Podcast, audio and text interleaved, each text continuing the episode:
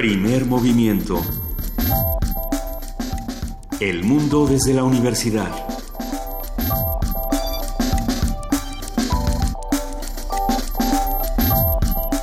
Muy buenos días, son las 7 de la mañana con 7 minutos. Hoy es martes 30 de mayo y estamos aquí en primer movimiento secándonos todavía de la lluvia de la noche de ayer. Querido Miguel Ángel Quemain, ¿cómo estás? Bien, quitándome el traje de neopreno. Ya, ya se te cayó el granizo, ya. ¿El neopreno aguantó? Sí, sí, se me oye un poco gangoso, es que todavía traigo el, el, visor de... ¿eh? ¿A, ti, ¿A ti cómo te fue, Juana Inés, de esa jefa de información? No, a mí venturosamente bien, el lugar donde yo vivo no se inunda, pero sí eh, al resto del equipo de primer movimiento creo que sí, le salieron branquias ¿Cuántos se sienten como el mundo marino de este lado? Eh, yo creo que muchos de los que nos tocó en el sur de la ciudad experimentamos sensaciones encontradas, pies mojados, congelados y demás. Sin embargo, aquí estamos y le hacemos una recomendación a todos los que están viajando a sus trabajos esta mañana de que lo hagan con mucha precaución. Por supuesto que los transportes están saturados a niveles eh, sí, está inconmensurable el asunto, pero... Casi a niveles normales. Hay que decir también... Eso también. Que ayer eh, murió, hoy, hoy se anuncia, despertamos con eso, muere Noriega, Manuel Noriega, a los 83 años, ex pues eh, ex líder panameño, ex dictador panameño. Ex dictador. Eh, con una relación con Estados Unidos de amorosa. Eh, pues, digamos que sí.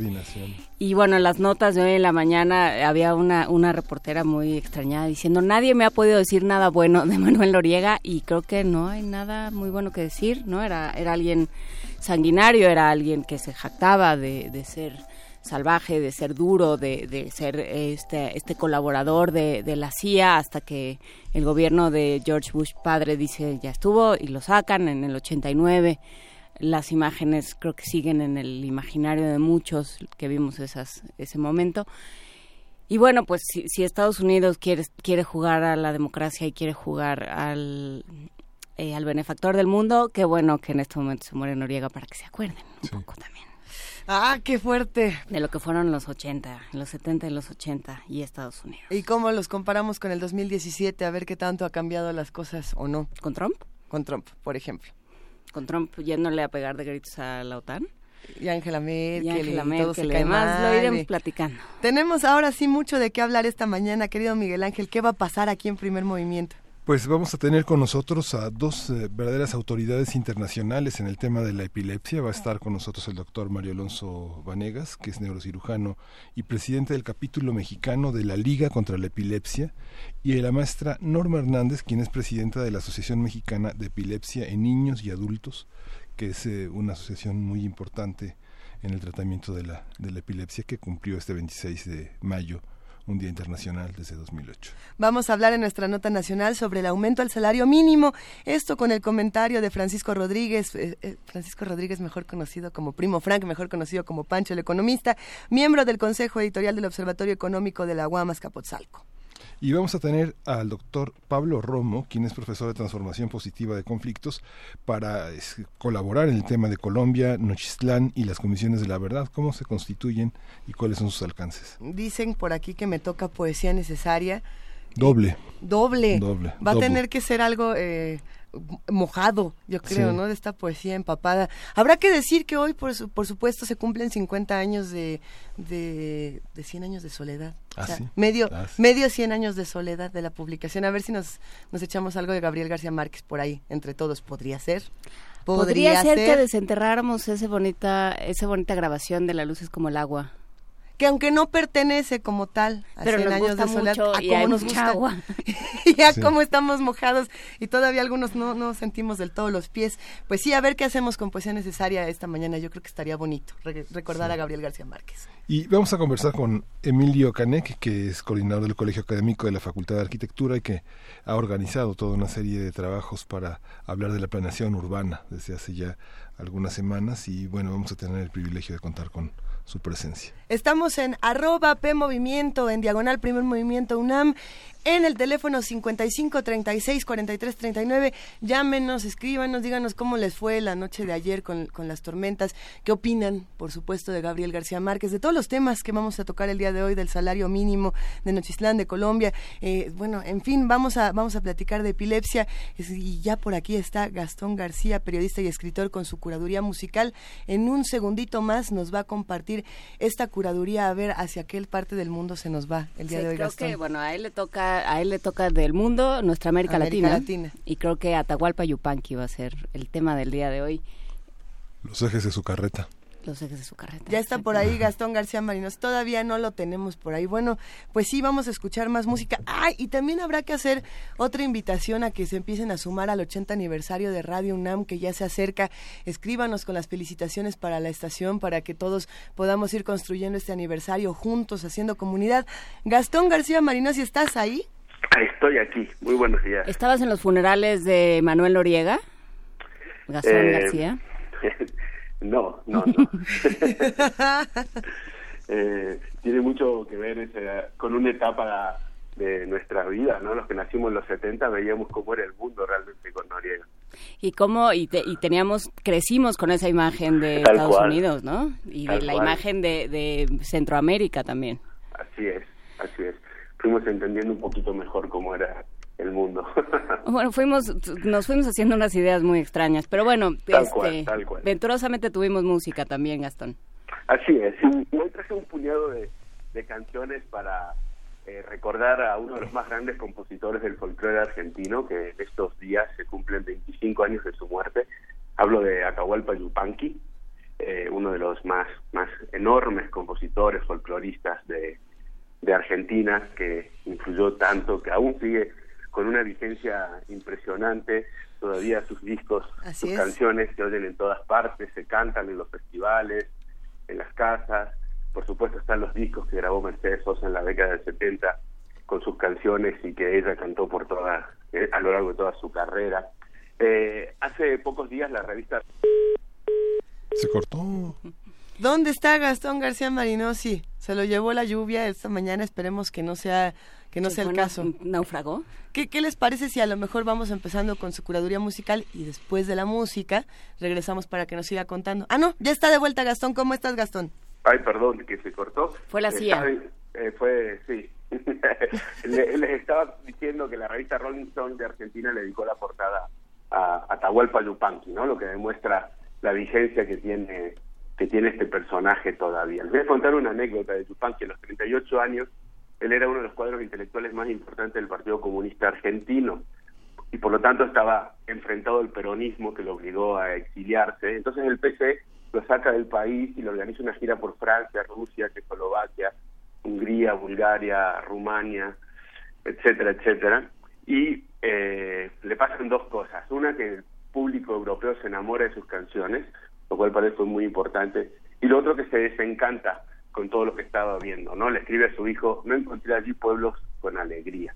Pero en Francia es donde él se queda a vivir o a malvivir en una pensión del barrio latino donde dice que comía solo una vez al día, pero se hace amigo de Matisse, de Picasso y sobre todo de Paul Eluard y Luis Aragón, que son quienes más lo, lo ayudan.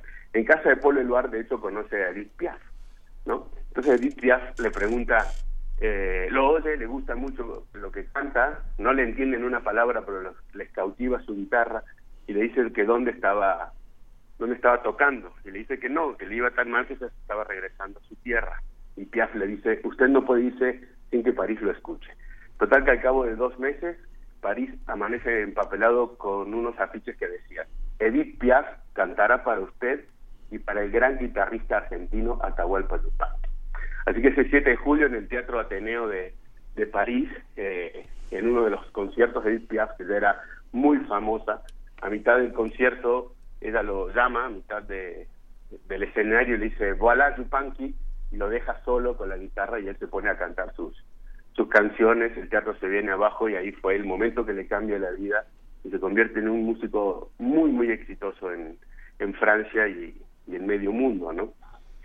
La buena anécdota también es que Piaf le deja, le regala toda la recaudación de la noche y con eso vivió como un año más. Sí, claro. Eh, pero fue su consagración, lo, empezaron a oír al mundo eh, y hago un repaso rápido, en México lo interpretaron los folcloristas, Chabela Vargas entre muchos otros, en Chile Violeta Parra, en España Víctor Manuel, Luis Eduardo Aute, María Dolores Pradera, Paco Ibáñez, lo destruyó Bumburi, por supuesto. En Japón... Oh, no, bueno.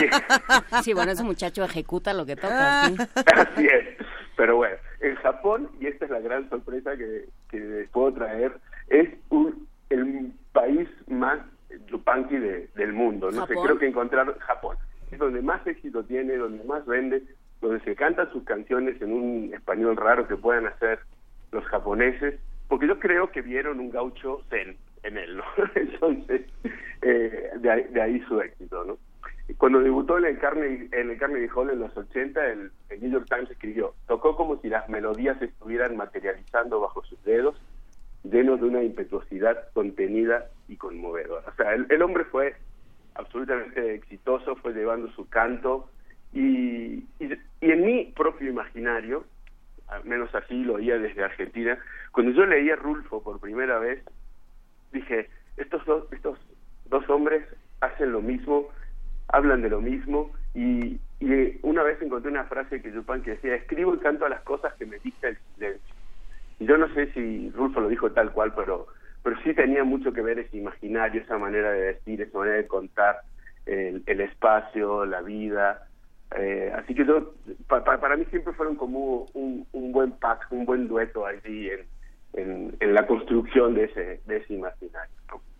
Eh, como les decía, bueno, Yupanqui sigue siendo, eh, está totalmente vigente, lo han cantado bandas de rock, lo han cantado eh, muchísima gente, así que traje algunas versiones de sus canciones, por supuesto para empezar Mercedes Sosa con Piedra y Camino, una de sus canciones más hermosas, luego del grupo de rock Divididos, una versión muy rockera y poderosísima de El Arriero, que fue muy exitosa en los años 90, y una otra versión de la brasilera Vía Tiger que hace junto a Laza de Estela, preciosa de Los Hermanos. Luego eh, su gran canto al Cerro Colorado, que era el lugar donde, donde él eh, pasó los últimos años de su vida, lo interpreta Jairo, que se llama La Chacarera de las Piedras, y al propio Yupanqui en un concierto hablando de su relación con Julio Cortázar y poniéndole música a algunas de, de sus palabras. Así que esta es el, la selección que traje, traje hoy para recordar a Atahualpa Yupanqui a 25 años de, su muerte y siendo una presencia todavía tan tan tan fuerte. Pues vamos a escucharlo con Mercedes Sosa, Piedra y Camino de Atahualpa Yupanqui. Muchísimas gracias por por traernos a Yupanqui de otra manera. Muchísimas gracias, Gastón García. Gracias por la curaduría y pues una pena lo de Noriega, ¿verdad? Espero que, que les guste la, la, música para apaciguar a las a a las ferias, a las ferias no, a las ferias. A las ferias no. bueno, me, me quedaré escuchándolos a ver qué, qué, qué hablamos de, de Noriega. Un abrazo. Hasta luego. Gracias, Gastón.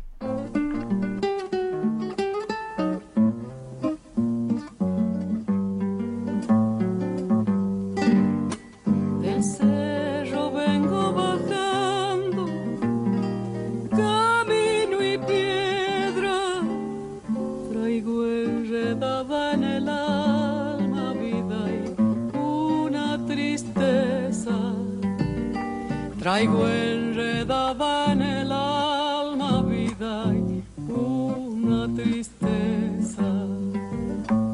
Me acusa de no quererte, no digas eso. Tal vez no comprendas nunca vida porque vez no comprendas nunca vida porque me alejo. Es mi destino, piedra y camino de un sueño lejano y bello vida. Soy peregrino de un sueño lejano y bello soy peregrino.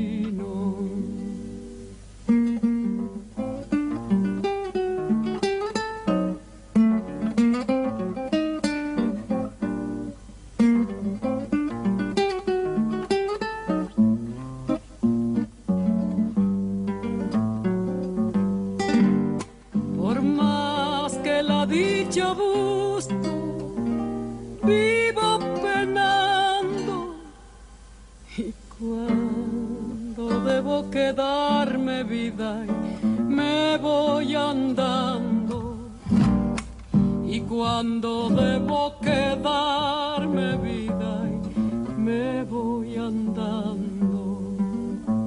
A veces soy como el río, llego cantando y sin que nadie lo sepa vida me voy llorando y sin que nadie lo sepa vida me voy llorando.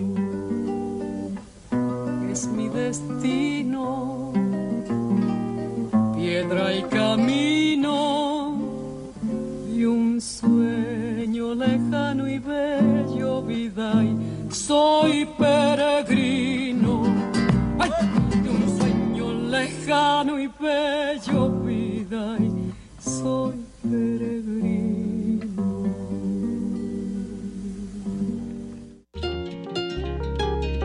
Primer movimiento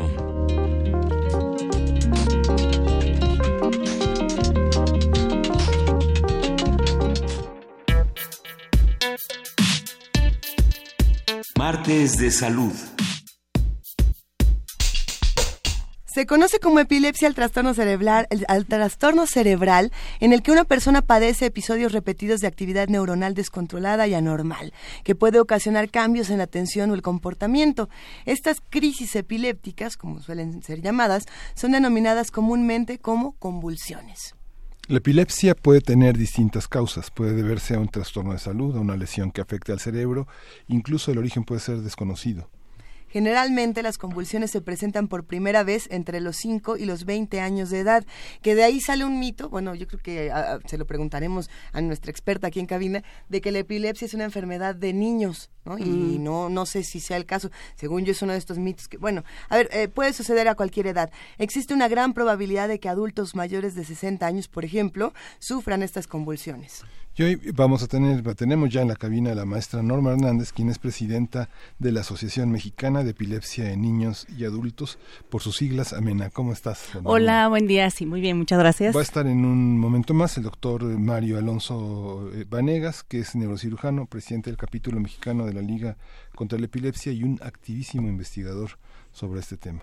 Y, tenemos muchas preguntas. Eh, creo que la epilepsia es uno de, de estos padecimientos que genera toda una serie de mitos y de malentendidos, eh, sobre todo por lo impactante que puede ser ver una crisis de, epilepsia y demás. Pero ahora sí que vámonos por el principio, vámonos desde lo mero mero. ¿Qué es exactamente la epilepsia, Norma? Bueno, como bien lo mencionaron, es una enfermedad neurológica ¿no? que suele afectar a personas.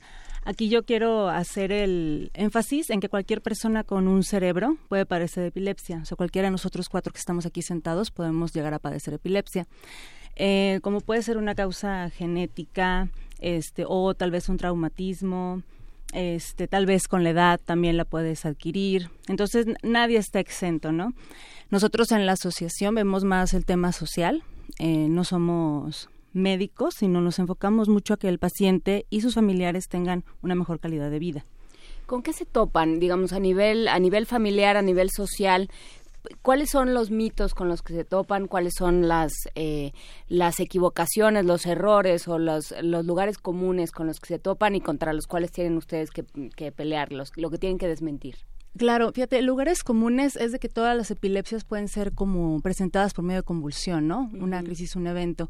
Pero hay otras que no es necesariamente que se vea em, tal cual físicamente nosotros lo vemos en las películas o lo tenemos ya tan metido en la, en la mente, ¿no? Muchas veces son crisis de ausencia, donde simplemente la persona desconecta y vuelve a conectar.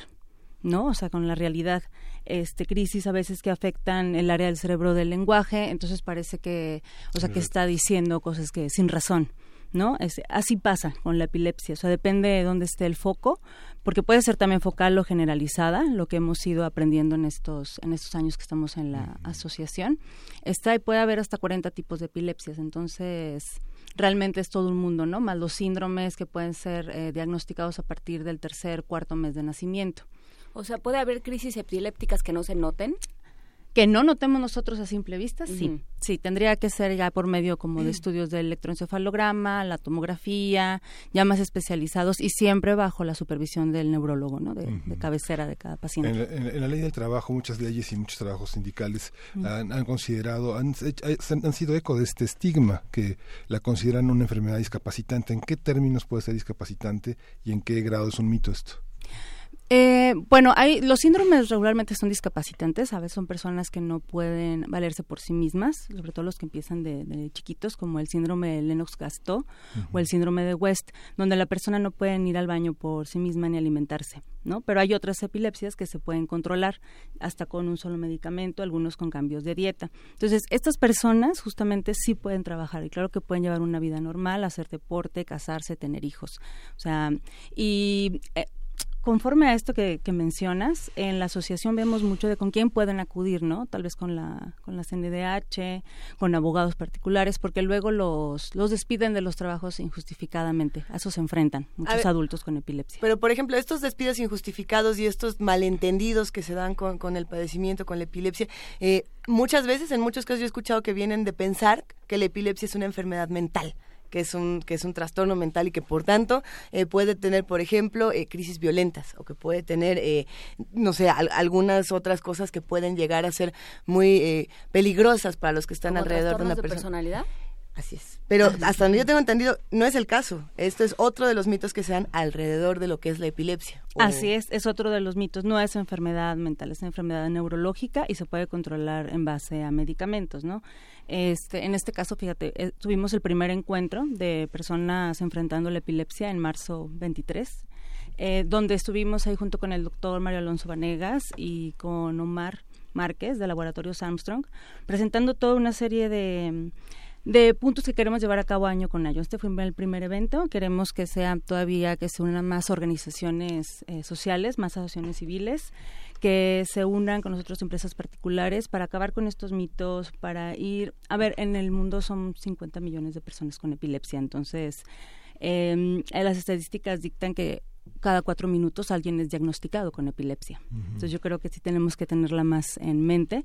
Y nosotros lo que buscamos como asociación, como AMENA en particular, es que de la epilepsia se hable como se hable del cáncer de mama, como se habla del cáncer de próstata, que inclusive ya hasta tiene menos mitos que la epilepsia y más gente lo menciona. Y bueno, a través, este, mm, nosotros a través del deporte les comunico esto para todos los radioescuchas que nos busquen en Twitter o en Facebook hacemos muchas actividades. Estamos por, eh, pues ya fue la premier, pero en Cinépolis este primero de junio tenemos nuestro documental de Montaña para Todos. Está dentro del ciclo de cine de Montaña con Causa, donde llevamos a personas con epilepsia y sus familiares a la montaña, al Iztaccíhuatl, al Nevado Toluca, al desierto de los leones. Eh, no superamos los 4.100 metros este, por el mismo padecimiento, ¿no? También, siempre cuidándolos. Pero como, como a través de fortalecer al familiar se fortalece el paciente, ¿no? Si los familiares estamos bien, el paciente va a estar aún mejor. Entonces tienen una mejor calidad de vida, hacemos más comunidad. Si pueden de verdad ir a los Cinepolis en el primero de junio, eh, regularmente todas las funciones son a partir de las 8 de la noche ahí están ya en preventa.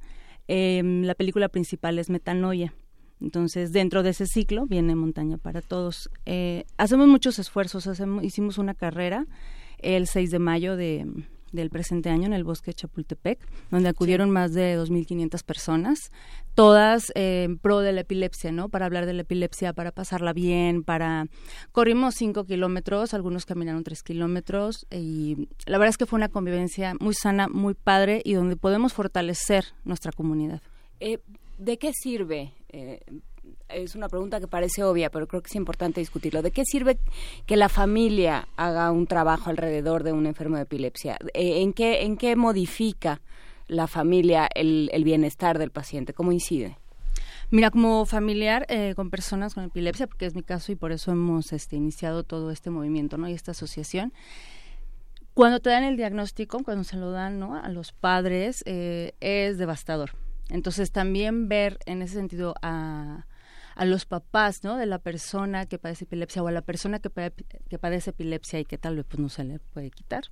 Este, es devastador también para ti como familiar. Tú tienes que estar muy fuerte porque seguramente van a necesitar de ti, necesitar de ti en el sentido anímico, en el sentido de estar ahí, en los hospitales, en todo este trajín que se lleva entre los estudios. Tienes que estar ahí, tienes que estar fuerte, tienes que pensar por todos. Lo estoy diciendo desde, desde lo vivido también. O sea, muchas veces el que tiene el diagnóstico o, y la persona más cercana están en otro mundo, ¿no? Tienen tanta preocupación sobre sus hombros que muchas, muchas veces tomar decisiones les cuesta.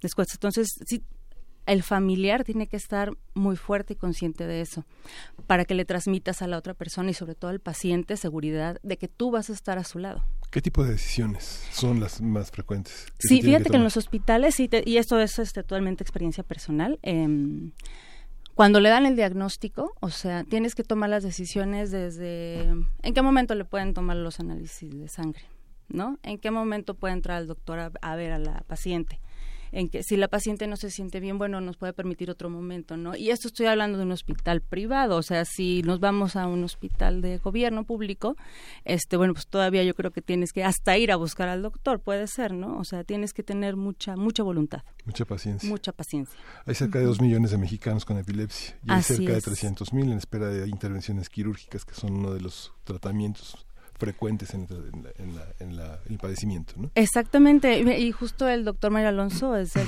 mejor cirujano del, del país. este y, sí, y aparte falta mencionar los que pueden estar mal diagnosticados, ¿no? Nos ha pasado el caso en la asociación, que llegan personas con un diagnóstico de esquizofrenia, que durante 10 años tomaron un medicamento para esquizofrenia y los últimos dos le dijeron, no es que tú no eres esquizofrénico, tú lo que padeces es epilepsia tienen que modificar otra vez todo su ¿Cómo se llega a un diagnóstico? ¿Con qué, eh, qué síntomas se, se muestran?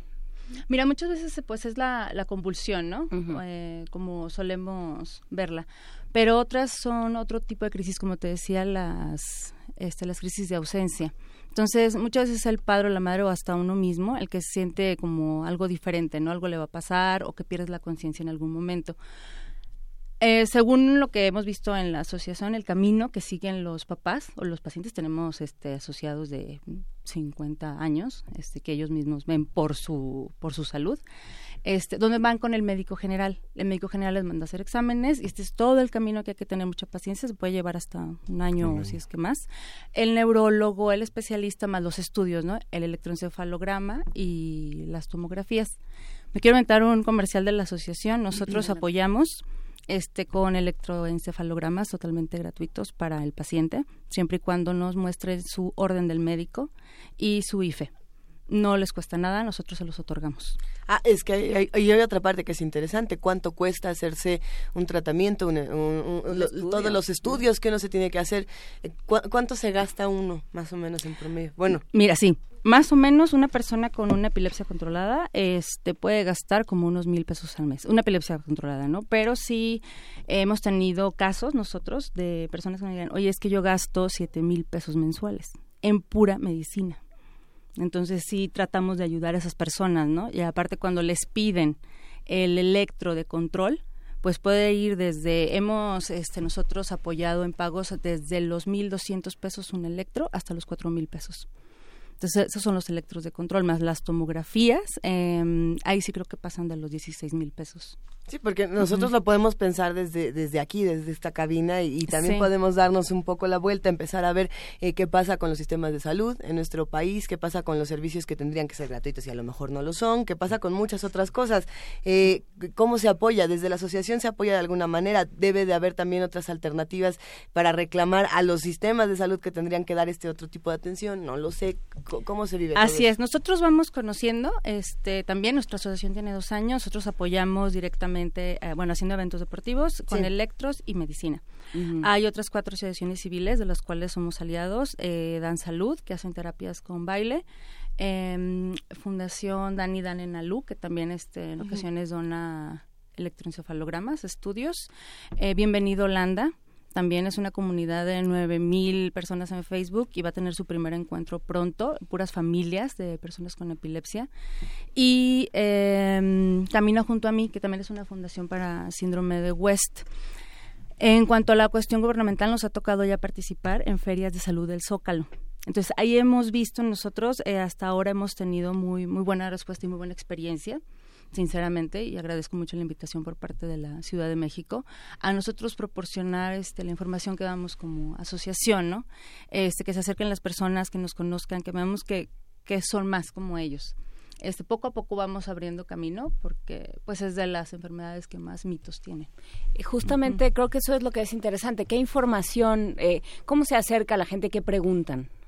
Muchos preguntan, bueno, lo primero es en qué me puedes ayudar, ¿no? O sea, yo gasto mucho, mucho en medicinas. Pero ya están diagnosticados. Ah, exactamente. Nosotros como asociación no podemos hacer el diagnóstico. En, la asociación no hay doctores. Entonces nosotros ya necesitamos que, el, que la persona llegue con el diagnóstico, con la receta y quién es un médico de cabecera, ¿no?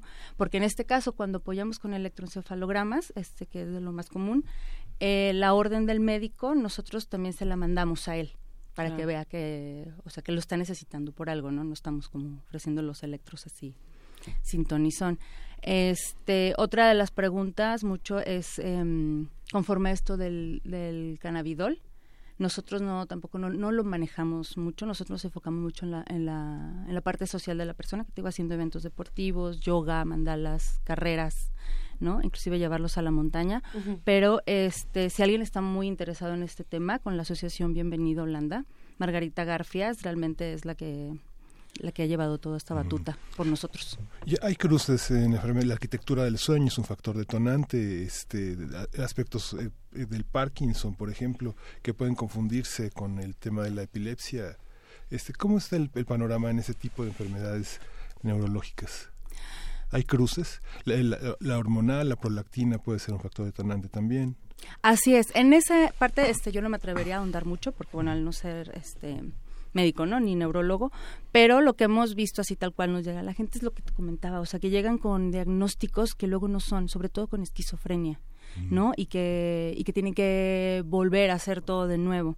Pero ahorita que lo mencionas, este, mm, me parece importante que es lo que puede desencadenar una crisis, ¿no? Porque esto es lo que sí nos, dicen las, los asociados. Este, el abandono a la medicación o el olvido de las tomas, la ingesta excesiva de alcohol, eh, la falta de sueño, justo lo que mencionabas con la arquitectura del sueño, tienes que tener tus ocho horas por lo menos de dormir, que tu cerebro descanse. Fiebre, este, hay convulsiones febriles, drogas, obviamente, destellos de luces. Este, luego hay personas que son muy sensibles a la, a la luz, incluso otras a olores. No sabes qué le puede desencadenar, desencadenar a una persona su crisis. Pokémon. Pokémon. ¿No decían una época en que Pokémon daba crisis? Pokémon. Sí, sí, sí, sí. Entonces, este, como ven, es una, pues sí, ¿no? Es un mm. padecimiento con un espectro muy amplio de lo que hay que estudiar. ¿no? con respecto a eso, pero de, pueden llevar una vida perfectamente normal. El que es el que sea candidato a cirugía, este todavía igual puede tener más posibilidades de una vida así súper normal, porque ya cuando te localizan el foco, ya es, por ejemplo, que el doctor Mario Alonso, que es el experto en esto, pues ya ya sabe a dónde va, ¿no? Pero, pero te curas o no te curas, porque muchos dicen que este es un padecimiento que nunca se cura, que se trata, ¿no? sí, se trata. Yo creo que como que el 85% de los casos se trata, ¿eh? A diferencia, y yo creo que los médicos que me estén escuchando van a decir, bueno, ¿qué está diciendo? Pero por experiencia con la asociación, mm, hay muy pocos que se curan. Así, totalmente. Sí, no sabría de decirte desde el punto de vista de los médicos. La industria de, este, de los fármacos, ¿cómo colabora? ¿Qué, ¿Hay fármacos genéricos suficientemente expandidos, extendidos como para tener un tratamiento más, más, más barato? ¿O muchos de los medicamentos son de patente todavía? ¿Y por qué son de patente? Fíjate que en, en, esta cuestión de, las, de los medicamentos hemos tenido nosotros apoyos muy buenos por parte de los laboratorios y especialmente de laboratorios Armstrong porque tienen una de las medicinas que son más usadas a temperatura. Em, a nosotros nos llegan los pacientes pidiéndonos la medicina de patente. Sí, eh, cuando ya se trata de medicamentos, ¿no? Que, son los similares, todos estos, ya nosotros como asociación, sinceramente, eh, preferimos mantenernos en, dentro de la patente, siempre. O sea, si hacemos una donación, va a ser la, la de patente. Porque también los, los médicos eh, neurólogos siempre lo que piden es eso. Ya a menos de que vean a la familia de muy escasos recursos, les pueden dar como otra opción, ¿no? Más también los que estén en la, como en la canasta del, del seguro. Pero si nosotros nos manejamos por patente y luego también otra cosa que tienen los laboratorios es que tienen clubs. O sea, si yo fuera paciente con el, con el padecimiento, Ajá. Este, yo me inscribo a sus clubs por medio de internet y ellos lo que hacen muchas veces es, eh, tú adquieres la medicina que sí te puede costar 1.200 pesos y que se la tomas en 15 días, pero no solo te dan un frasco o una caja con 14 pastillas, sino que por medio del club puedes acceder a un 2 por 1 o un 3 por 2 Entonces ya por ahí ya como que vas aminorando la carga. Nos, comparten muchas ligas a, diferentes espacios aquí en, arroba P Movimiento. También nos hacen muchas preguntas y creo que sería interesante en ese sentido, Norma, que nos cuentes un poco de dónde los podemos encontrar y de cómo podemos acercarnos a ustedes desde Twitter, desde su página de internet y demás para ir cerrando esta conversación. Claro que sí. Eh, nosotros encantados, mientras más gente tengamos, mejor. De verdad, hacemos un montón de eventos para, para ustedes, para todos. No necesariamente con epilepsia, nos pueden buscar. Es lo que te iba a decir, podemos ir si podemos ir a la carrera. Uy, sí, claro. sí, sí, sí, no, tenemos así los super runners también, ¿eh? Sí, sí, sí.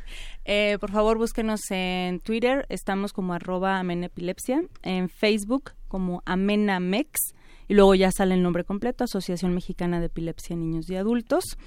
Este, bueno, también les dejo mi número celular, que luego es más fácil, 5522 1744 88. ¿Lo podemos repetir? Ajá, 5522 1744 88. Ese es eh, el personal, entonces ahí me encuentran todos. Y eh, búsquenos porque tenemos luego varios eventos en los que estamos todo el staff de, de Amena y nos encanta convivir con, con, la gente, la verdad. Ahora que estemos en el cine, eh, nosotros nos vamos a ir a Plaza Universidad. El primero de junio a las 8 de la noche vamos a estar ahí. Entonces, cualquier persona eh, pues puede llegar con nosotros, ¿no? Simplemente contarnos su caso, a ver qué necesita, cómo se acerca a nuestros eventos. Y así es como... ¿Y por qué el deporte? ¿Que es, es tan fundamental la, la, la práctica deportiva para...? Sí, fíjate que nosotros creemos sobre todo que es muy este inclusiva. ¿No? Que podemos, o sea, no hacemos deporte de, alto riesgo en ningún momento con ellos. Eh, nosotros bueno, yo pertenezco a un grupo de montañismo que se llama Tierra de Volcanes, entonces pues ya desde ahí va diciendo, ¿no? O sea, a mí me encanta ir así a cumbre, a listas al pico de Orizaba y todo. Entonces, mientras más gente podamos acercar a la montaña y ahora que Japón tiene estos estudios del Shirin-yoku, que es baños de baños de naturaleza, baños de bosque, es lo que quiere decir, nos basamos mucho en eso. Entonces tratamos de que todos nuestros eventos deportivos, aparte porque son inclusivos, porque este, pues te despiertan en el cerebro y te producen hormonas y otros tipos de sustancias que te hacen sentir feliz, te hacen sentir con ánimo. El hecho también de acercarlos a la naturaleza, como en el Parque Nacional Desierto de los Leones, dar un paseo por ahí. Este, mm, le digo este en Japón, ¿no? Es sobre todo que dicen tiene beneficios para la persona, tiene beneficios para el ánimo y Ahora lo hemos constatado, queremos llevar esto a un estudio todavía más profundo, en eso estamos trabajando, eh, por eso no, no, puedo hablar tanto de eso, pero a través de este primer eh, programa piloto de Montaña para Todos y el documental que se hizo, eh, queremos avanzar en ello, queremos proponer ¿no? la idea de que los eh, Yoku, los baños de, de naturaleza en las personas con epilepsia sirven.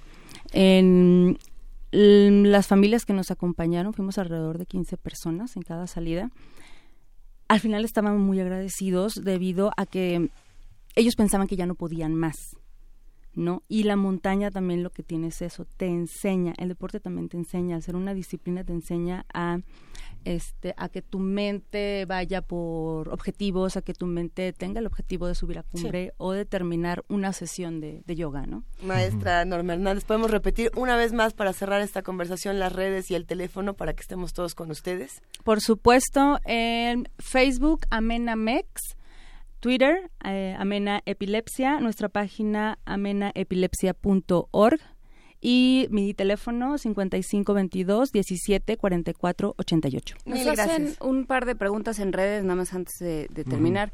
Pregunta Mayra Elizondo, ¿alguna relación entre epilepsia y migraña se conoce? Bueno, la migraña nadie sabe qué es ni de dónde viene, ¿verdad? Fíjate que la, la migraña bueno, y el dolor de cabeza en sí es la principal este, enfermedad neurológica, es la número uno, la epilepsia es la segunda. Pero no, pero no sabemos si hay una, una, relación, un vínculo entre ambos. Puede haberla, pero la tiene que ver el doctor, el neurólogo. Sí, mm, eh, solamente. Y nos preguntan también un tema que me parece interesante, cómo, qué hacer frente a alguien que tiene un ataque.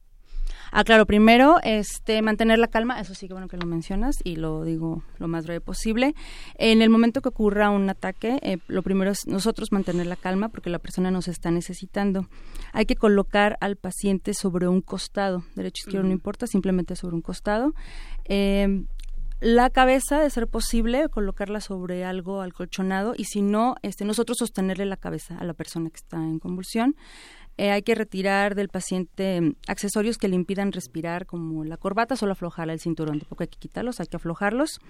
Y no interferir con los movimientos este son este no restringirlos no no restringirlos. No no no no sirve nada mucho. Y bueno ya recuperará la conciencia la persona en minutos hay que dejarlo que descanse.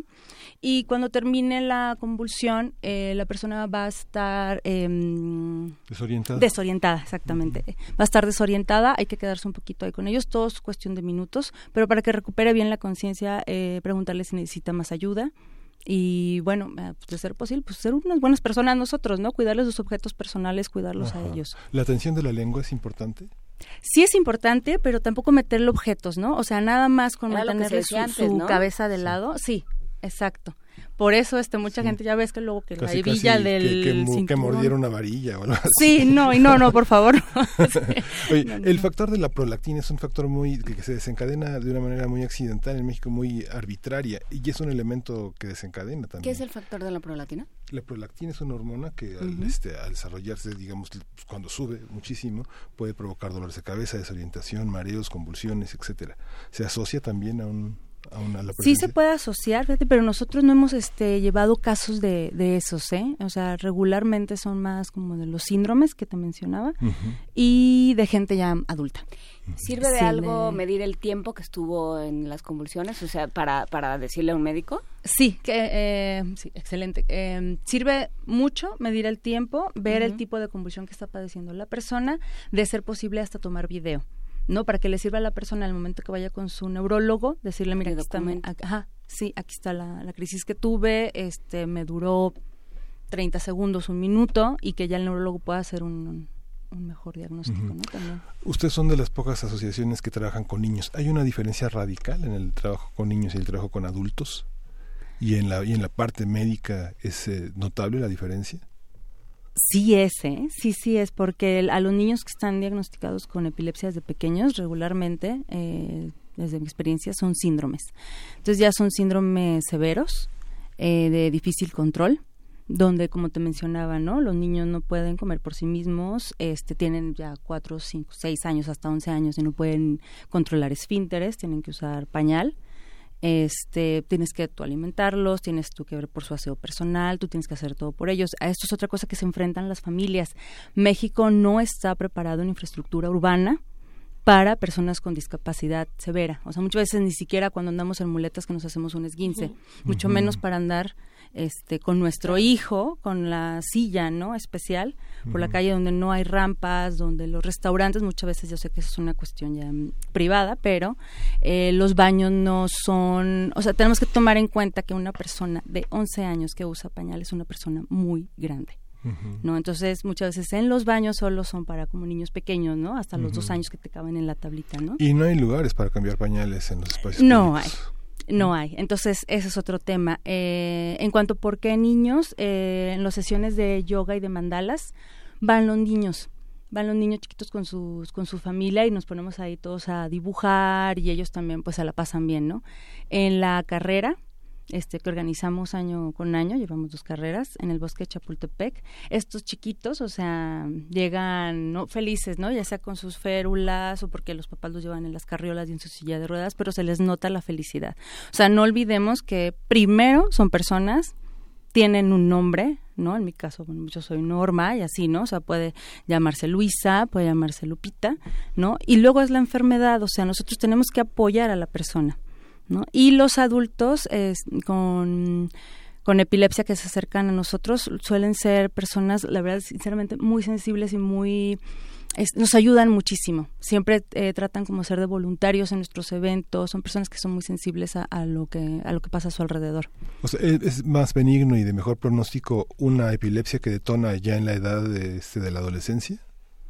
Es podría decirse que sí, porque si te detona en la, en la infancia, bueno, pues casi todas son síndromes, ajá, y todavía te falta pues un largo camino por recorrer, ¿no? En cambio, los que les detona ya, pues en la edad adulta, en la tercera, en la tercera edad, este ya puede ser como más, más llevadero, ¿no? Y sí, la verdad es que falta mucho, mucho por por hablar de la epilepsia, porque vean que, que no es mala. No se contagia, o sea, no se contagia, podemos convivir todos. ¿Tiene factor eh, em, genético?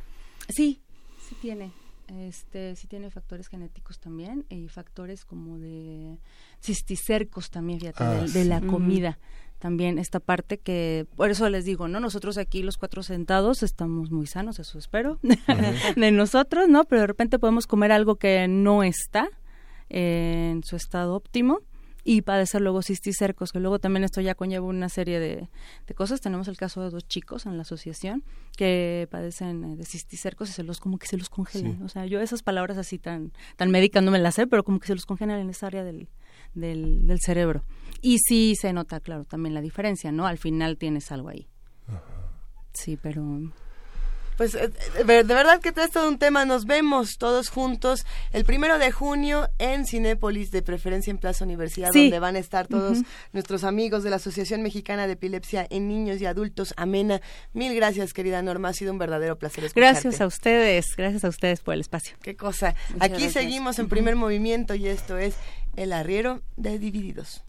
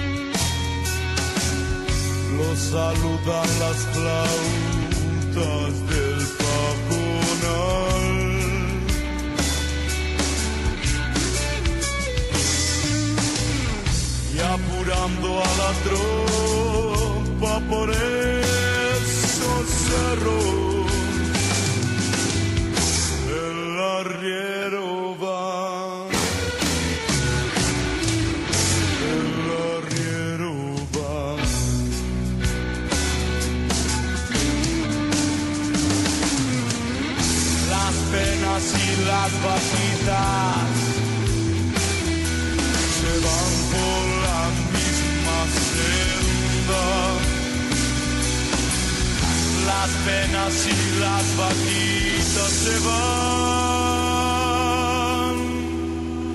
por la misma senda.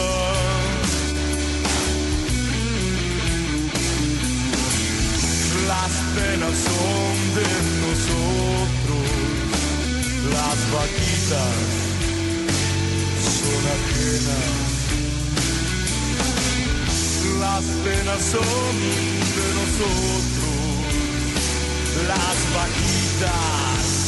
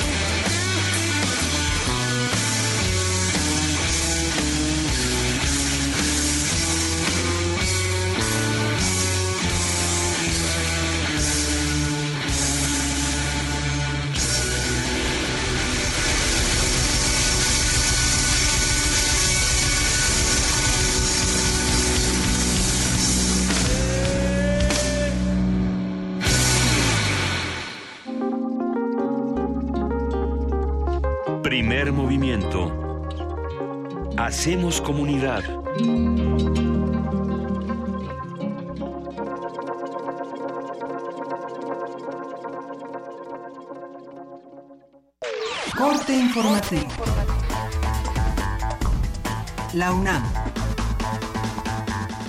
La seguridad alimentaria en México debe dejar de ser una aspiración para convertirse en una solución a problemáticas como el desarrollo del campo y los rezagos sociales que inciden en situaciones de hambre y malnutrición, señaló Felipe Torres, académico del Instituto de Investigaciones Económicas de la UNAM. En entrevista con Radio UNAM, José del Val, director del Programa Universitario de Estudios de la Diversidad Cultural y la Interculturalidad, habló sobre la designación de la indígena María de Jesús Patricio como aspirante presidencial. Lo importante es que existan los pueblos indígenas en el contexto de la política mexicana, ¿no? Porque realmente en todas las campañas, en todos los procesos, todos los partidos políticos, el asunto indígena está ausente o es marginal, evidentemente, siempre, ¿no? Entonces, ellos han tomado la determinación tener una presencia abierta en el, en el proceso de la redefinición de México que se va a dar en el próximo en el próximo año en este sentido, ¿no? Desde el principio dicen que no les interesa el poder ni sino lograr tema indígena sería uno de los temas nacionales que permiten el pensar el tipo de país que somos y el tipo de país que nos tenemos que convertir en ese sentido, ¿no? Nacional. El fiscal especializado en la atención de delitos electorales Santiago Nieto aseguró que no están en riesgo las elecciones del próximo 4 de junio en los estados de México, Coahuila, Nayarit y Veracruz. Juan Cepeda, candidato del PRD a la gubernatura del Estado de México, dijo que su partido está abierto a los militantes del Partido del Trabajo que decidan apoyar su proyecto. Sí, este proyecto está aglutinando a gente crítica de convicción como mis compañeros del PT que hoy se suman a apoyar esta candidatura sin abandonar su partido. Por su parte, Delfina Gómez, abanderada de Morena, dijo que no permitirá el desvío de recursos del actual gobierno estatal. Y que sí vamos a hacer la, la entrega-recepción. Y si algo tienen que aclarar o algo tienen que regresar, que vayan sacando ya su dinerito y que vayan regresando lo que les corresponde a los mexiquenses, porque ya es justo que se regrese al pueblo. Josefina Vázquez Mota, aspirante panista, firmó los acuerdos por una entidad sin homicidios y la Agenda de Seguridad de Justicia 2017-2023. Seguridad para todas las familias. Seguridad para que puedan caminar sin miedo. Seguridad para lograr cero feminicidios. Seguridad para que no les vuelvan a cobrar derecho de piso. Andrés Manuel López Obrador, presidente nacional de Morena, aseguró que el PRI está temeroso no solo de perder la gubernatura del Estado de México, sino de los privilegios que le ha representado el gobernar dicha entidad. Están muy preocupados los de la mafia del poder por las elecciones del Estado de México, del domingo próximo. Esto tiene como explicación eh, el 18, pero también en el corto plazo es la preocupación elecciones en el Estado de México vamos arriba en las encuestas y eh, están muertos eh, de miedo. Economía y finanzas. Enrique Guillén, presidente de la Cámara Nacional de la Industria de la Transformación, aseguró que en la renegociación del Tratado de Libre Comercio de América del Norte no debe haber prioridades de un país por encima de otro y debe entenderse que ninguna nación por sí sola será competitiva. Internacional. Este martes se reunieron en Francia el presidente Emmanuel Macron y su homólogo ruso Vladimir Putin. El mandatario galo manifestó que se deben discutir con todos los actores el conflicto sirio. Resulta esencial discutir con todas las partes presentes, con todos los actores del conflicto en Siria, incluidos los representantes de Bashar al-Assad. Diálogo sí, pero con líneas rojas. Si se usan armas químicas, Francia actuará, ha dicho Macron. Por su parte, Vladimir Putin habló sobre las restricciones económicas que aplican a su país. ¿En qué ayudan las sanciones a Rusia a resolver la crisis en el sureste de Ucrania? En nada. Le insto pues a hacer lo necesario para el levantamiento de todas las restricciones económicas que se aplican a Rusia.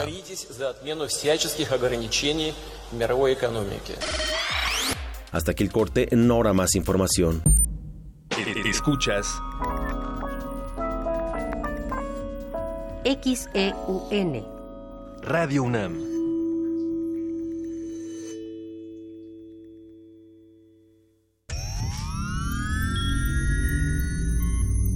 Hemos visto historias que definen la identidad de una época. Sentimos los trailers, la fila de las palomitas, los créditos y el número de los asientos. Nos gusta el cine. Todo el cine. Y queremos platicar, debatir y discutir sobre él. De Retinas. Un horizonte sonoro para vivir el cine. Martes. 21 horas. Por el 96.1 de FM. Radio UNAM. En la Ciudad de México, 4.000 personas viven en situación de calle. 3.500 pertenecen al centro histórico. 8 de cada 10 no tienen acta de nacimiento. Los visibles invisibles. Exposición fotográfica y audiovisual. Un acercamiento a los jóvenes que viven en condición de calle en la Ciudad de México. Artista Sandra Monroy Mandujano. Todo el mes de mayo, de lunes a viernes, de 11 a 19 horas. Sala Julián Carrillo. Entrada libre. Radio UNAM. ¡Un año! ¡Sí! Hocus Pocus celebra un año al aire. Festejemos juntos con la música de Cachivache, rock para chavitos. La cita es el sábado 3 de junio a las 10 de la mañana en la sala Julián Carrillo de Radio UNAM. Entrada libre. Trae a toda tu pandilla y baila con nosotros. Como tú, yo vivo con miedo a no tener trabajo, a que mis hijos no lleguen a casa sanos y salvos, a que el dinero no me alcance para llegar a fin de mes, a que me atropellen otra vez con falsas promesas, a que me violen con las mismas mentiras de siempre. Al igual que tú, siento que nadie está de mi lado. Nadie, excepto el PT. No estás sola. El PT vela por ti. El PT te acompaña. El PT te empodera.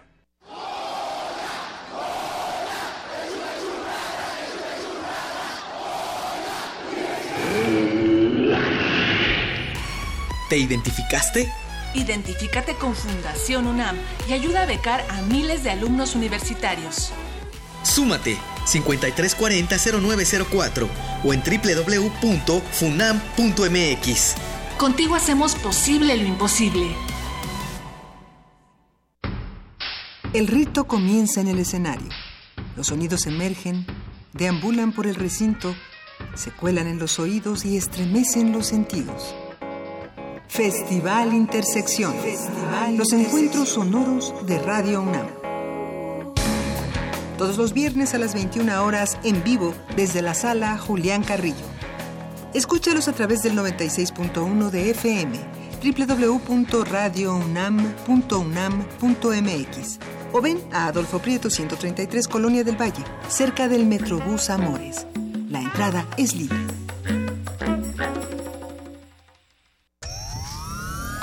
Afuera pasan cosas que sentimos fuera de nuestras manos.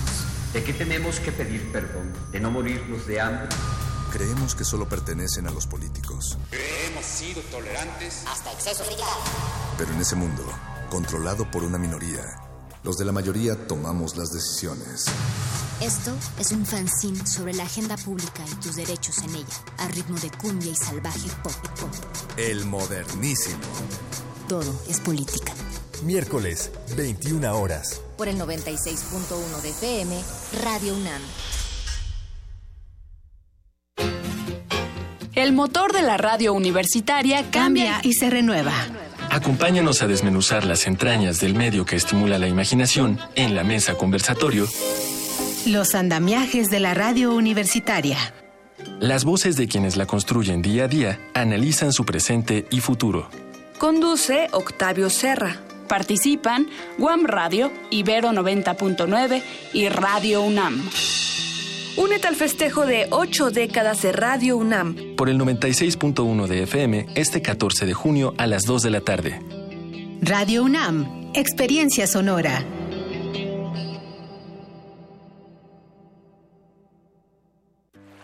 En la orilla del mar, las aves hicieron su nido. Bailan fandangos en la arena y llevan al mundo el canto del Papaloapan. El Festival Intersecciones trae para ti a Los Parientes de Playa Vicente, Zonas del Litoral para refrescar el alma. Viernes 2 de junio a las 9 de la noche en la sala Julián Carrillo. Entrada libre. Ven a zapatear y goza de una velada sensacional.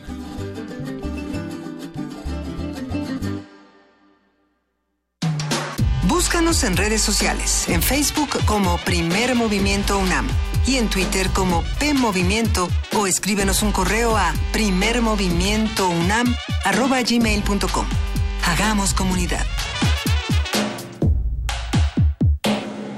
Son las 8 de la mañana ya con 11 minutos. Hoy es martes 30 de abril y estamos en esta segunda hora de primer movimiento. Miguel Ángel Quemain, Juana Inés de Esa, Luisa Iglesias, todos listos para la acción, para discutir muchísimas cosas. Y por supuesto que hay muchas dudas en redes sociales, en arroba P Movimiento y en diagonal primer movimiento UNAM del tema de la epilepsia. Y bueno, ya compartimos en redes sociales toda la información para los que estaban interesados en esta atención a los familiares, en esta atención eh, de tipo social a un padecimiento tan importante del que vamos a tener que seguir platicando, así como seguiremos platicando de muchos temas el día de hoy. Recuerden que vamos a hablar del aumento al salario mínimo, vamos a hablar de Colombia, Nochistlán y las comisiones de la verdad, hablaremos de planeación urbana, vamos a tener de todo un poco aquí en Primer Movimiento y tenemos también producciones de Radio UNAM que nos están regalando nuestros amigos de producción, eh, esta que se llama Alguien me deletrea, seguramente muchos la recuerdan y con esto venimos a la palabra ningunear. Alguien me deletrea. Desentrañando lo más íntimo del lenguaje. El ninguneo es una operación que consiste en hacer de alguien ninguno. Simplemente disimulan su existencia, obran como si no existiera, lo nulifican, lo anulan, lo ningunean. Es inútil que ninguno hable, publique libros, pinte cuadros, se ponga de cabeza. Ninguno es la ausencia de nuestras miradas, la pausa de nuestra conversación, la reticencia de nuestro silencio. Es una omisión. Y sin embargo, ninguno está presente siempre. Es nuestro secreto, nuestro crimen y nuestro remordimiento. Por eso, el ninguneador también se ningunea. Él es la omisión de alguien. Fragmento de El laberinto de la soledad, de Octavio Paz. Ningunear. 1. No hacer caso de alguien, no tomarlo en consideración. 2. Menospreciar a alguien. Diccionario de la Real Academia Española. Para conocer más acerca de esta palabra, escuchemos a la doctora Consuelo Méndez Tamargo, del Instituto de Investigaciones Filológicas de la UNAM. El filósofo español Juan Cruz Cruz explica qué significa ningunear por oposición a reconocimiento. Reconocimiento como un modo de justicia que se le hace o se le quita a una persona, que posibilita dar a cada uno lo suyo, como una necesidad del individuo que toma conciencia de sí mismo, una forma de respeto en su diferencia. Los antiguos griegos consideraban que solo podía llevar una vida buena aquella persona que pudiera sobresalir en la gran ciudad. Bajo estos preceptos, Cruz establece una conexión entre el ninguneo y su más grande peculiaridad, la privación o denegación de reconocimiento. Todo ninguneo, dice, representa un acto de perjuicio o injusticia personal. Para el reconocido lingüista Moreno de Alba, es un hermoso y utilísimo mexicanismo, resultado de la inteligencia y sensibilidad de los hablantes, a su parecer, se trata de una voz no solo perfectamente formada, de acuerdo con las reglas de derivación, sino que además puede verse casi como necesaria, ya que de no emplearse hay que acudir a largas e inexactas perífrasis. Desde muy niños aprendemos a ningunear. ¿Quién no supo del compañero al que se le había aplicado la ley del hielo? Y después, ya de adultos, en el ámbito laboral, hay alguien a quien han enviado a la congeladora. Ambas son formas de ningunear. Hasta aquí solo se ha aludido a la desestima individual, pero lo más grave es que el ninguneo puede ir más allá y ser aplicado a todo un sector de la población y a veces a un pueblo entero. Eduardo Galeano identifica esta forma de ninguneo en su poema Los Nadies, hoy tan vigente, aquí un fragmento que muestra esta terrible realidad. Los nadies, los hijos de nadie, los dueños de nada, los nadies, los ningunos, los ninguneados, corriendo la liebre, muriendo la vida, jodidos, rejodidos, que no son, aunque sean, que no hablan idiomas, sino dialectos, que no hacen arte, sino artesanía, que no practican cultura, sino folclor, que no son seres humanos, sino recursos humanos, que no tienen cara, sino brazos, que no tienen nombre, sino número, que no figuran en la historia universal, sino en la crónica roja de la prensa local. Los nadies que cuestan menos que la bala que los mata. Escuchamos en esta cápsula a la doctora Consuelo Méndez Tamargo, del Instituto de Investigaciones Filológicas de la UNAM. Alguien me deletrea, alguien me deletrea. Desentrañando lo más íntimo del lenguaje.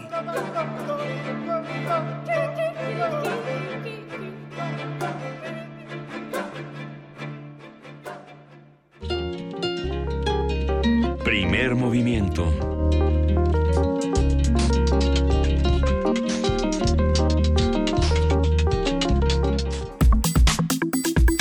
Nota Nacional. La semana pasada, la iniciativa privada y el gobierno federal acordaron aumentar el salario mínimo a 92 pesos.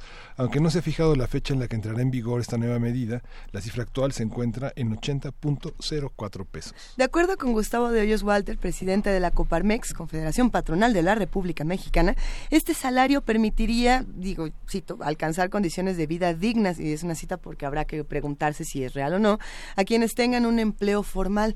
¿Cuántos de aquí tenemos un empleo formal? Sería bonito levantar la mano y ver este, de cómo nos toca. Pero bueno. define empleo formal.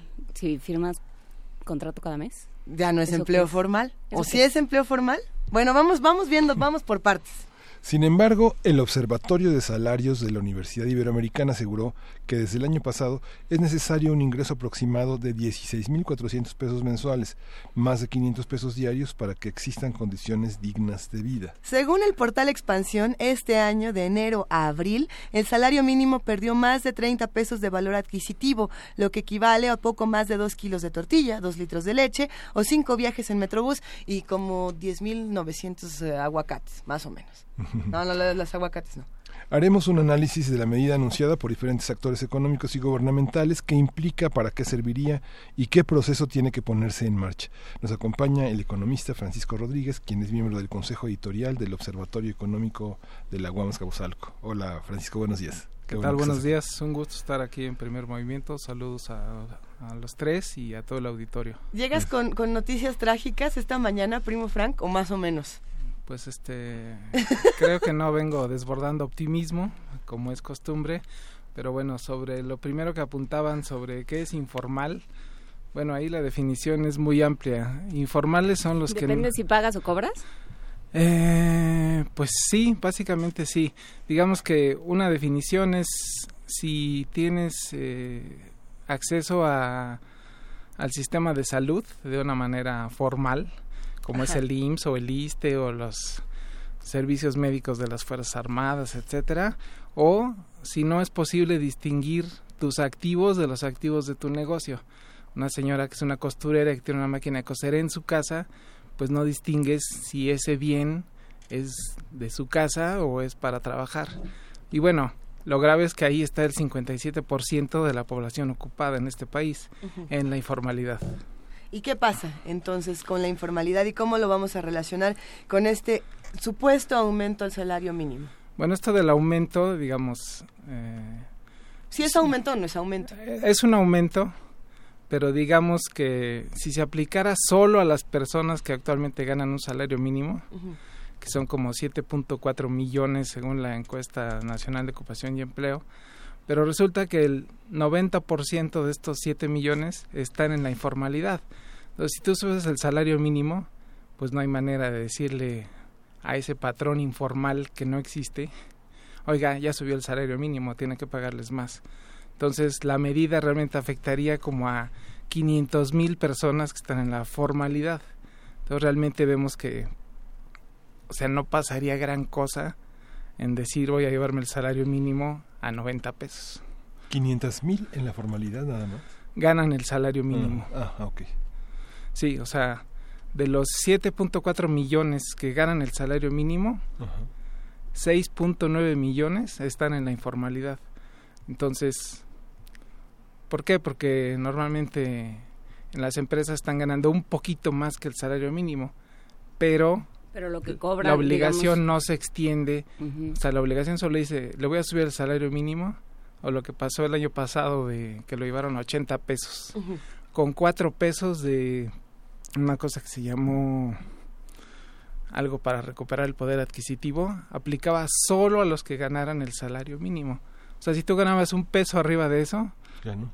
no estaban obligados a darte esa compensación de 4 pesos. Ok, entonces vamos a pensar en estas 500 mil personas que van a recibir un aumento. Eh, ¿Qué tan significativo va a ser? Ya, ya dejando los 6.9 millones de personas que no lo van a recibir, ¿qué pasa con los que sí? ¿Tiene algo de, importancia? ¿Va a ser eh, bueno de alguna manera o en qué se va a quedar? Bueno, de alguna manera les ayudaría ese ingreso, pero realmente, bueno, son 10 pesos más diarios, son 300 pesos más al mes, pero dado todo lo que ha perdido el salario mínimo, que los cálculos andan como en que desde 76 ha perdido el 75% de su valor, el salario, pensemos que para que tuviera el mismo poder adquisitivo que en 76, tendría que ser actualmente de 320 pesos diarios. Entonces llevarlo de 80 a 90, pues beneficiará a algunos, pero realmente sigue siendo un salario bajísimo. ¿Y qué tendría que suceder con esta relación entre formalidad e informalidad para que eh, supusiera un cambio en las expectativas? Porque hablábamos, cuando hablábamos de, de Guachicoleo con, eh, con Lorenzo Meyer, él decía, bueno, es que también, ¿qué le ofreces y, cómo no eh, pensar que esto, que esto campea entre una población cuando lo único que le ofreces es sobrevivir? bien este a, a duras penas no sobrevivir nada más y, no, por supuesto, nada de movilidad social, la educación ya tampoco es una vía. Entonces, ¿qué tendrías que hacer como gobierno? O sea, pensando en un escenario ideal, ¿no? en un escenario económico, higiénico, digamos, este, ideal. En un escenario ideal, primero tendríamos que estar creciendo mucho más, porque, o sea, para no, o sea, no podemos aumentar así nada más de repente los salarios, o sí, en este caso los 10 pesos y creo que no pasa nada, o sea, pero no pasa nada tanto del lado de los patrones como del lado de los trabajadores. El ingreso... La desigualdad no se mueve para ningún lado. Exacto, no, no pasa nada. Pero el ingreso yo creo que es el gran problema que no ha podido resolver este país. O sea, el ingreso de las personas. O sea, llevamos 40 años donde el salario ha estado perdiendo poder adquisitivo entonces, lo primero, la parte de la informalidad. O sea, preguntarnos por qué hay tanta informalidad. Bueno, por la dificultad de ser formal, por lo caro que es ser formal, porque pues a un patrón le cuesta la cuota LIMS, las cuotas de los impuestos, etcétera. Entonces, no es que las personas por sí solas decidan ser informales, es que no hay suficiente trabajo formal, pero ni siquiera a las empresas les interesa ser formales.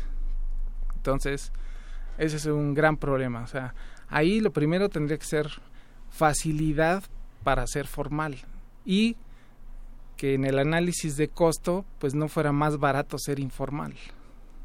¿Quiénes son las personas, los seres que se sientan un día y dicen, a ver, el salario está en esto, vamos a subirlo para acá? Eh, ¿Cómo funciona una reunión como esta? Y, entonces, ¿a quién podríamos decir, a ver, tú eres responsable de estudiar, por ejemplo, qué pasa con la informalidad? ¿Tú qué pasa con el salario mínimo? ¿Tú qué está pasando con los precios de esto, con la gasolina, con tantos factores que afectan en este momento? Vemos que la institución responsable es la Comisión Nacional de Salarios Mínimos que está establecido en la Ley Federal del Trabajo y también en la Constitución se dice que habrá una comisión especializada.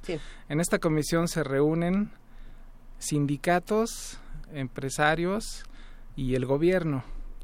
Y pues digo, se ha demostrado que esta comisión sí tiene como misión salvaguardar la función fundamental del salario mínimo, que en la Constitución dice tendrá que ser suficiente para que un jefe de familia cumpla sus necesidades básicas, pero además de entretenimiento y cultura, cuando ni siquiera el salario mínimo es suficiente para comprar los alimentos necesarios para una familia. Entonces, la institución responsable es la comisión, ahí se reúnen estos tres actores que mencioné y se ponen a discutir cuánto podemos subir. Entonces, pues obviamente los empresarios dicen, pues no podemos subir porque subirían los precios. Los sindicatos dicen, bueno, pues nosotros quisiéramos que subieran más. Y el gobierno dice, pues yo estoy aquí para mediar entre ustedes. Y al final, después de esa discusión, cada año se publica un decreto donde dicen el salario va a ser tanto para el próximo año, tomando en cuenta lo que se espera que pase con la inflación pero justo este año estamos viendo que el salario subió 3.9%, ah, más los 4 pesos a solo a los que ganaran el salario mínimo, y traemos una inflación de 6.2%. Entonces ese aumento ya se lo comió la inflación. Entonces, pues los 10 pesos ahora se están pensando como pues tratar de compensar un poco esta pérdida por la alta inflación que vamos a tener este año. La Comisión Nacional de Salarios Mínimos ha sido sumamente cuestionada por distintos niveles de economistas, incluso los de la, eh, los de la iniciativa privada. Este Bancomer publicó en 2011 un estudio que reafirmó en 2014 sobre la inoperancia de la Comisión, que es un parapeto para finalmente es un fingimiento entre la Banco de México, Secretaría de Hacienda y los sectores empresariales para fijar lo que ellos quieren como salario mínimo. Totalmente de acuerdo. O sea, la Comisión históricamente no ha servido para gran cosa, más que su existencia solamente está fundamentada porque la Constitución así lo manda y debe existir una comisión, pero inclusive los estudios que hace la comisión, creo que solo hasta el año pasado hicieron por ahí un foro donde se presentaron diversos documentos, pero la verdad es que nadie conocía los estudios, de hecho nadie seguimos sin conocerlos, los estudios que supuestamente ellos hacían para justificar los aumentos que ha tenido el salario mínimo, que pues siempre han sido 3%, 4%, o sea, siempre alineado con lo que espera el Banjico tener de inflación. Tú en algún momento, eh, Francisco, hablabas en esta mesa sobre eh, los estudios que demuestran que mientras no haya posibilidades de ganar más, tampoco va a haber eh, incentivos para hacer mejor el trabajo, ni para conservarlo, ni para capacitarse. Eh, ¿Tenemos datos de capacitación contra, eh, eh, contra salario? Pues lo que sí tenemos son, bueno, sí, sí hay estudios como ese. Y lo que pasa, lo que se ha analizado a través de muchos estudios es que aumentos, digamos, no así elevadísimos al salario mínimo, lo que hacen este, no generan inflación, pero sí generan mayor productividad. Porque justo lo que decías, o sea, lo que me paguen a mí de salario pues está relacionado con el esfuerzo que yo hago en mi trabajo. Si estoy pensando que, bueno, me están pagando el mínimo, pues también mi esfuerzo va a ser el mínimo. Entonces, siempre se ha hablado de que no se pueden subir los salarios porque no ha subido la productividad en este país. Pues si uno revisa los datos de productividad, pues en el comercio, en lo que va de este sexenio, la productividad ha aumentado 10% y los salarios han aumentado 8, digamos más o menos van en línea. Las manufacturas, la productividad ha aumentado 3% y los salarios han aumentado 2%. Entonces, más o menos hay una correlación entre mejor salario, mayor productividad, pero también de regreso, mayor productividad, mejor salario. O sea, eh, muchos analistas han dicho que los que siempre se han opuesto a aumentar el salario mínimo ha sido el Banco de México. Y en el estudio que presentaron en el seminario de la CONASAMI el año pasado, decían que por cada punto que subiera el salario, la inflación iba a aumentar punto puntos, o sea, casi iban a ir en línea. Y ya vimos que esto no pasó, se subieron los cuatro pesos, se subió el 4% y no hubo choque inflacionario. El choque inflacionario vino por la subida de la gasolina. Mm-hmm. Esa parte de la relación entre productividad y salario, pues digamos, uno piensa 7.5 más eh, salarios en Corea, 7 veces más el salario en España, eh, 10 horas diarias de trabajo para los trabajadores mexicanos y 500 horas más de trabajos anuales que se trabajan en México. Son así como las cifras de una, de una cosa demencial de, de, de dedicación al trabajo por parte de los sectores eh, fundamentalmente productivos. ¿no? Somos de los países más improductivos, donde se trabajan más horas y se produce, y se produce menos. Porque también, o sea, cuántas de esas horas, pues en un trabajo no pasa nada. O sea, a veces prefieren este, tener a la gente ahí ocho horas, aunque con dos horas son suficientes para resolver lo que tienen que hacer. Entonces sí, el problema es productividad, pero que está asociada pues a dos cosas, a inversión en capital físico y a la capacitación de, de esos obreros, de esas personas que están trabajando. O sea, mayor preparación, pues también nos daría mayor productividad. Entonces yo creo que es donde estamos atorados. Y los saltos tecnológicos tampoco han representado mayor productividad. No, porque sigue existiendo la visión de que para ser exitoso en esta sociedad hay que tener una licenciatura. Entonces se ha visto un poco con menosprecio la parte técnica, cuando la parte técnica es súper importante. Y también viéndolo desde el DF, pues pareciera que lo técnico no es muy importante, pero si vamos a Querétaro, a Aguascalientes, a. Monterrey, es súper importante y ahí sí ves que muchos técnicos están preparando porque la industria lo- así lo está demandando. Pero los salarios van acorde con, eh, con esta preparación. Este, lamentablemente no, y lo acabamos de ver con el caso de BMW, donde por ahí se ventiló que habían acordado con la CTM, pues que los salarios iban a quedar en cierto límite, o sea, no importando que pues, estás metiendo una industria nueva donde se puede ganar mejor y demás. La industria acordó con el sindicato pues, que no era necesario pagarles mucho.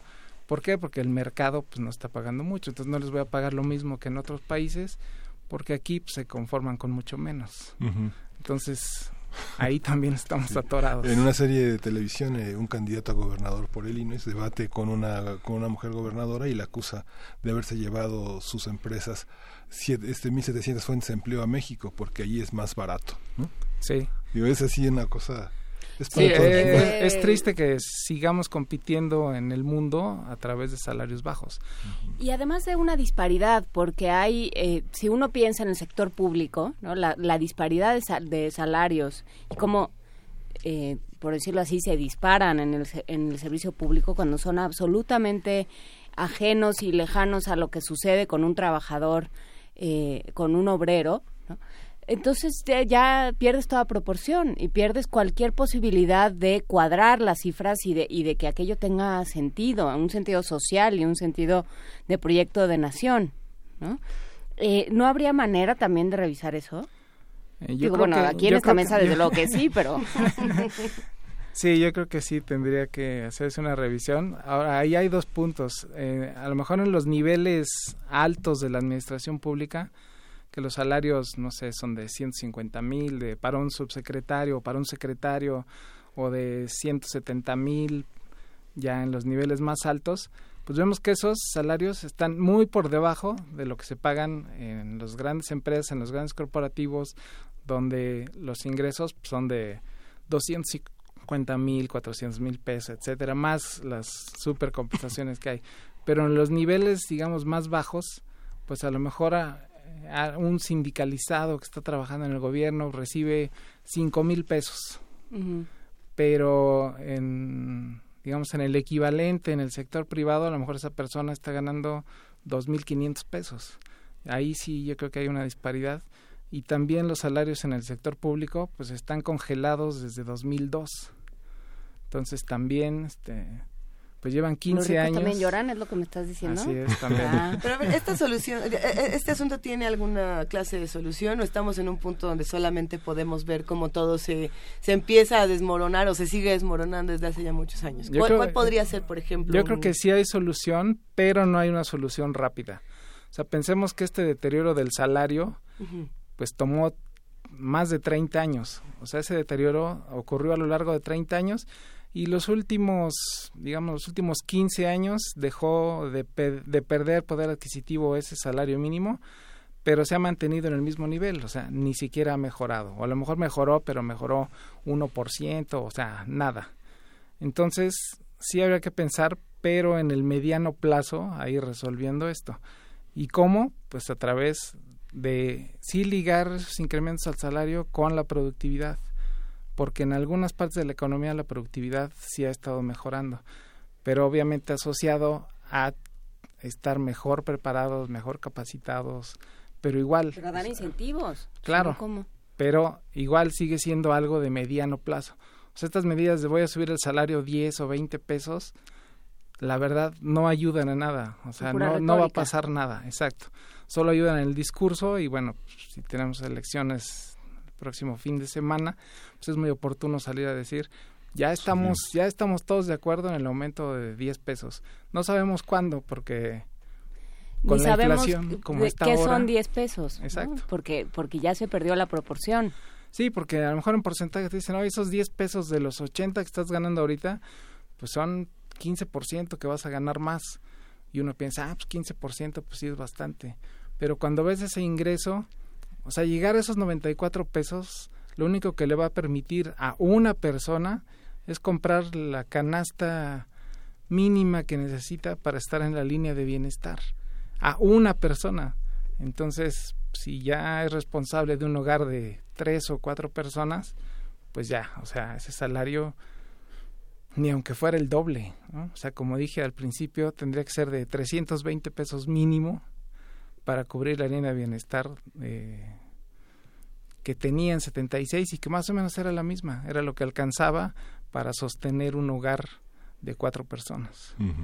La tabulación de salarios, eh, no sé, yo, yo recuerdo cuando recibí la noticia de que hay un salario mínimo para periodistas, me sorprendió.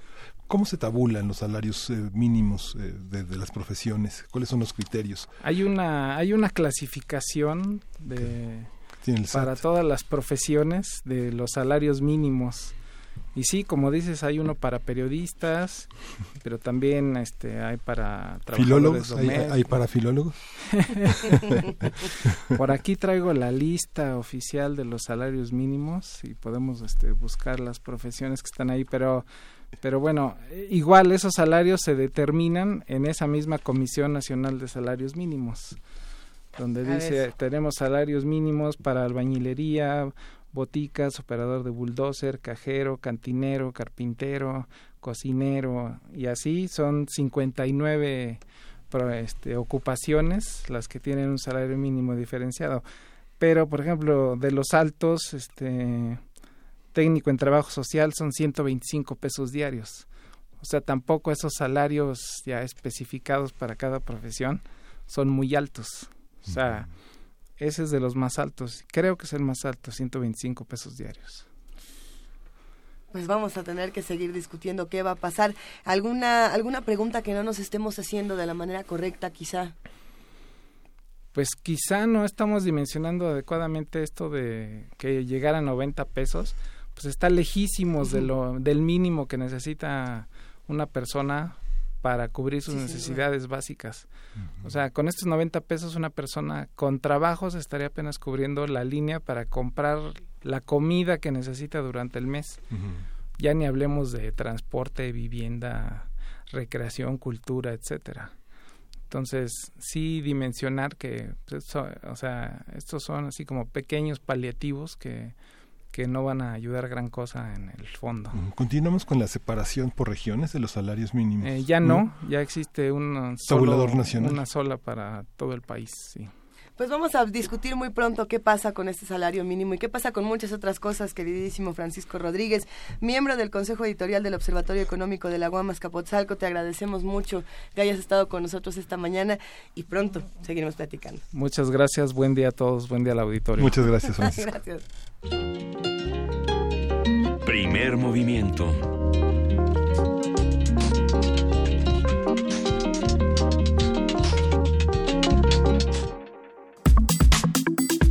Nota Internacional. El 7 de febrero de 2003, un atentado en- con coche bomba en el Club Nogal en Bogotá, Colombia, dejó 37 muertos y 198 heridos. La guerrilla de las Fuerzas Armadas Revolucionarias de Colombia fueron las responsables de este ataque. 14 años después, en el marco de la implementación del acuerdo de paz firmado en La Habana, Cuba, víctimas de este atentado se reunieron con los exguerrilleros para contribuir en la búsqueda de la verdad sobre este ataque. Representantes de las FARC pidieron perdón y afirmaron que lo sucedido en esa fecha no tenía justificación alguna. En México, el 19 de junio de 2016, murieron ocho personas y 108 resultaron heridas en Nochistlán, Oaxaca, durante un enfrentamiento entre pobladores y miembros de la Coordinadora Nacional de Trabajadores de la Educación contra elementos de la Policía Estatal y de la Gendarmería. Eso fue en un operativo de desalojo de una carretera. A casi un año de los hechos, las víctimas y familiares de los fallecidos y heridos siguen sufriendo agresiones por parte de desconocidos. De acuerdo con Santiago Ambrosio Hernández, presidente del Comité de Víctimas por la Justicia y la Verdad, de 19 de junio, incluso Rubén Alcides, presidente municipal de Nochistlán, los ha amenazado para que dejen de movilizarse. Vamos a conversar sobre estos procesos de paz, sus aciertos, fallas, actores y repercusiones con Pablo Romo, quien es miembro del Consejo Directivo de Serapaz, Servicios y Asesoría para la Paz y profesor de Transformación Positiva de Conflictos en la especialidad de Negociación y Gestión de Conflictos Políticos. Buenos, eh, buenos días, Pablo Romo, ¿cómo estás? ¿Qué tal? Muy buenos días, ¿cómo están? Como siempre, un gustazo escucharte, Pablo, y más cuando hablamos de temas como estos. Pero a ver, ¿cómo se pueden relacionar eh, dos conflictos eh, que pareciera están lejanos y no lo están tanto?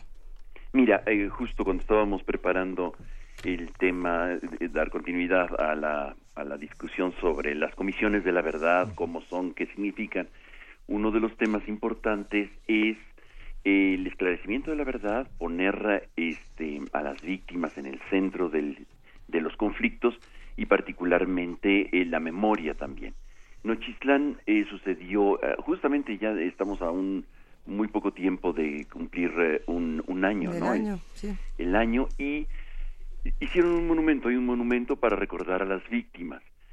Y em, hace unos días fue vandalizado, fue atacado, por, seguramente para borrar la memoria, ¿no? Justo en el contexto del aniversario del, del año de, de, acontecidos estos uh, crímenes. Eh, eh, eh, y normalmente sucede que las comisiones de la verdad significan la memoria. hace ya ocho días platicábamos justamente de qué era una comisión de la verdad y uno de los grandes temas es recuperar la memoria. Justo hace unos días también estamos viendo coincidentemente que eh, el reconocimiento, primero un reconocimiento de las FARC de el, um, del atentado al club El Nogal, uh -huh. en donde 36 personas fueron uh, asesinadas uh -huh. y cerca de 200 personas resultaron heridas en un coche bomba, en un acto criminal, en un, eh, en un atentado eh, terrorista, diríamos. Eh, las FARC siempre lo negaron, hasta los acuerdos de paz que lo reconocieron. Y esto es un hecho muy importante. Y la paz no se logra y la transformación de los conflictos no se logra sin la verdad. Y en el caso de, de Nochistlán y en el caso de El Nogal y en todos los casos que lo, lo, lo hablo de Nochistlán porque es cercano a nosotros, uh -huh. como un hecho paradigmático mexicano de algo, porque si no van a decir siempre es algo el, el lejano, algo algo que sucede allá afuera, pero no eh, sucede en México. Y yo creo que es importante el hecho de reconocimiento de la verdad. Los acuerdos de paz de Colombia son muy interesantes porque eh, colocan eh, dentro de los grandes temas que trata, uno de los temas es el tema de las víctimas del conflicto. Normalmente, siempre que tratamos los conflictos, tratamos este el niño gordo, el niño flaco, pero en medio encontramos muchas veces víctimas. Y las víctimas eh, de los conflictos muchas veces no están eh, visibilizados, no se visibilizan. Normalmente los grandes protagonistas es Santos y son las FARC. Y en el caso de, de en el, me refiero al caso de Colombia, y estamos viendo cómo el proceso de paz genera un, una centralidad en, la, las víctimas del conflicto. En un conflicto, hay que reconocer, cuando se habla de la verdad y se reconoce qué sucedió y uno de los actores dice, nosotros fuimos los que pusimos las bombas y nosotros somos los que... está generando un primer paso para este para poder encontrar la paz, Sí, el que- reconocimiento de la verdad. Dime. que creo, Pablo, que, que esto es lo que fue más sobrecogedor y más interesante del ejercicio colombiano. Este, este momento está en, en diferentes medios, eh, este momento en el que están las personas, el, el, el- uno de los del secretariat de, de las FARC, se hace llamar, y, y uno de los, de los familiares de las víctimas de El Nogal, hablando uno con el otro, las víctimas explicándoles lo que, lo que vivieron, lo que, lo que les hicieron y lo que les provocó ese, ese atentado y los otros pues encajando el golpe y, y escuchando y diciendo nunca no sabíamos que las cosas eran así entonces eso es lo que a mí me pareció muy interesante me pareció muy interesante el proceso que pudo llevar a eso. Claro, claro. Yo creo que es un conjunto de acciones de, de justicia y este y, que- y- y parte del proceso de, de- de paz que está llevando a cabo eh, Colombia, en donde posibilita el reconocimiento de quiénes son los autores de estos eh, de- de- del atentado. Normalmente los crímenes se cometen en la oscuridad, normal, a menos que ya sea un cinismo total, pero eh, normalmente se cometen en la oscuridad atribuyéndoselos a los otros, ¿no? Son unos salvajes. Lo vimos en el caso de las bombas de gas, ¿te acuerdas? En, y se acordará el auditorio, en eh, Siria, ¿no? Se lo atribuían a uno, se lo atribuían a otro. Normalmente la guerra genera daño al otro y, e intenta ocultar, atribuyéndoselo al mismo. Eh, Fueron ellos, fue un, un fuego cruzado entre ellos. Y cuando estamos en la verdad, y esto es muy bonito y muy importante, no vamos a tener paz si no tenemos verdad. Esto es fundamental. Y aquí lo estamos viendo. Este trabajo que están haciendo en, eh, en Colombia es no destruyendo monumentos, sino reconociendo primero la verdad, sentándose víctimas con victimarios, pidiéndose perdón, que es una palabra muy difícil y sobre todo eh, en el mundo del hardliner, ¿no? De los de los duros, de los que dicen no hasta la verdad y la victoria. Y en realidad este el perdón te convierte en ser humano, te humaniza nuevamente, ¿no? Nuestro nuestra nuestra nuestro juicio, nuestra sentencia es el perdón. En algunas ocasiones lo decían los nicaragüenses al final de la de la guerra, ¿no? Lo vemos y es muy importante en un país en un país que tiene 45, 48 millones de personas, ¿sabes cuántos millones de víctimas tiene Colombia? ¿Cuántos, cuántos? 7.9 millones de víctimas del conflicto armado. Hay nada más ni nada menos que 6.7 millones de desplazados, 220 mil víctimas de homicidio. Y, es, y así podemos seguir, ¿no? O sea, es, es fundamental, es un acto paradigmático este que estamos nosotros viendo ahora del Nogal, porque eh, el grupo armado este, está reconociendo. Ahora, tenemos que esperar que el ejército también haga lo suyo, que el gobierno de Colombia reconozca también los crímenes que cometió, ¿no? Porque no se le podemos atribuir todas las víctimas a un solo lado. Hay los dos y tenemos ahí otro actor muy importante que son los paramilitares con la anuencia del ejército. En el fondo, ¿a dónde estamos llegando? A la importancia de las víctimas y el reconocimiento de ellas. La- el reconocimiento de la responsabilidad como segundo paso. Es importante después de este paso de reconocimiento de responsabilidad y el, per- y el pedir perdón, la satisfacción de los derechos de las víctimas, es decir, la justicia, la participación de las víctimas en los procesos.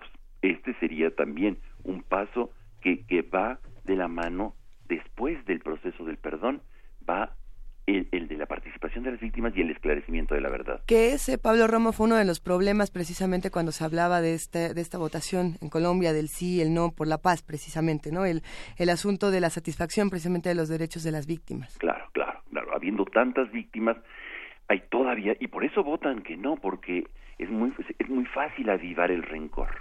Es muy fácil decir, ¿te acuerdas aquella vez que, en lugar de decir cómo podemos perdonar y reconciliarnos en una sociedad, es muy complicado, mucho más complicado. Y no se puede dar el perdón si no hay un, eh, un encadenamiento de acciones importantísimas. Eh, eh, te decía, por ejemplo, esta es la, la, cuarta, la participación de las víctimas en el esclarecimiento de la verdad, la reparación de las víctimas. Y después sigue la garantía de protección y de seguridad de las víctimas.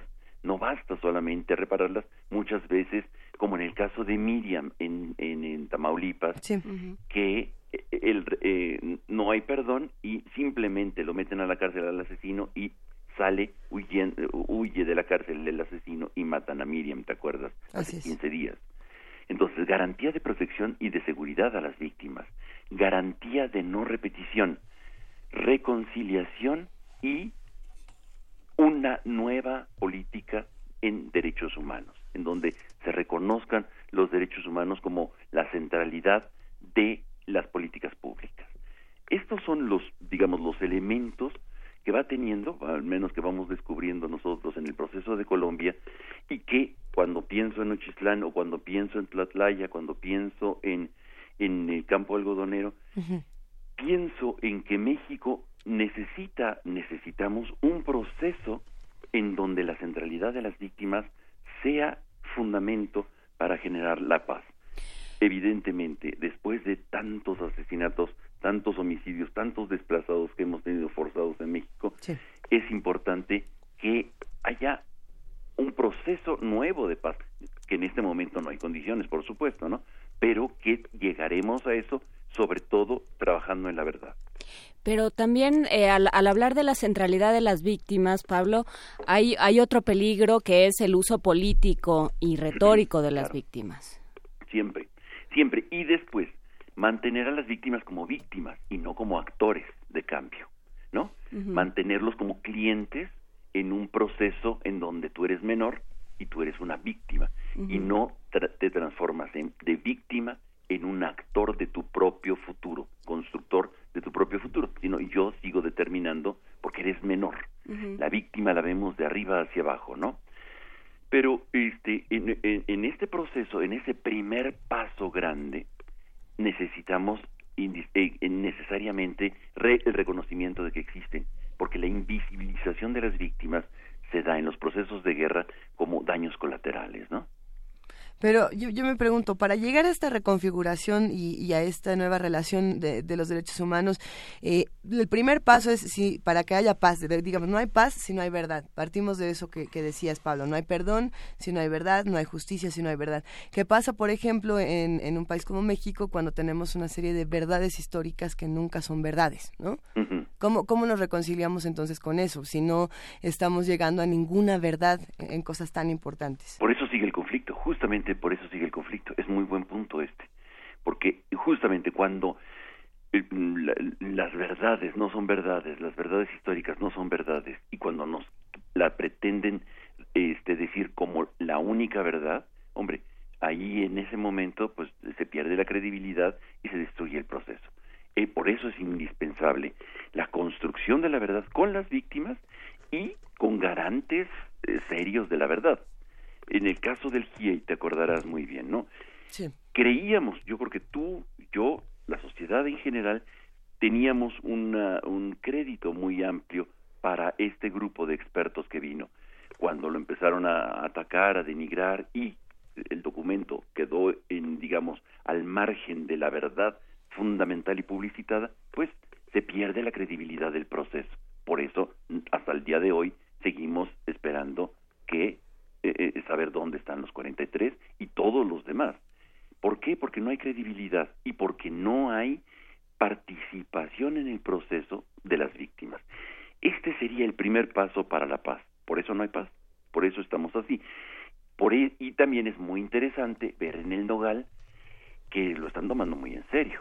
A los colombianos parece que sí lo están tomando muy en serio.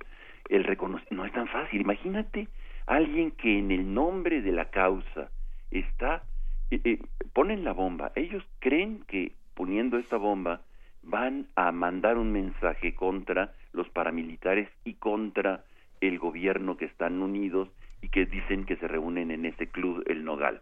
Y matan niños, matan eh, treinta y 36 personas y 198 heridos. Es una barbaridad. Y siempre las autoridades de las FARC lo negaron. Dijeron no.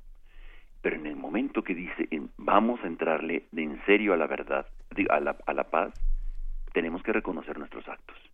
Y reconocer nuestros actos, esto es un acto muy importante, muy valiente, de decir, sí fuimos y vamos con las víctimas ahora. Nos sentamos con los familiares a pedirles perdón en un en, un, en un trabajo eh, no es tan fácil no o sea ya ya vine no o sea no no puedes llegar a decir tocas la puerta y dices ya llegué me perdona por favor no hay un proceso largo complicado con mediadores en donde están trabajando para acercarse a las víctimas que obviamente deben de estar eh, indignadas sorprendidas adoloridas eh, y algunos rencorosos, ¿no? ¿Y, y de dónde salen? Porque esa, es, esa es mi gran, mi gran preocupación, ¿no? Yo miro alrededor y pienso de dónde salen esos mediadores, cómo, cómo brotan, ¿no? Porque cualquiera pensaría que también es cosa de tocar una puerta y decir, me da un mediador si es tan amable.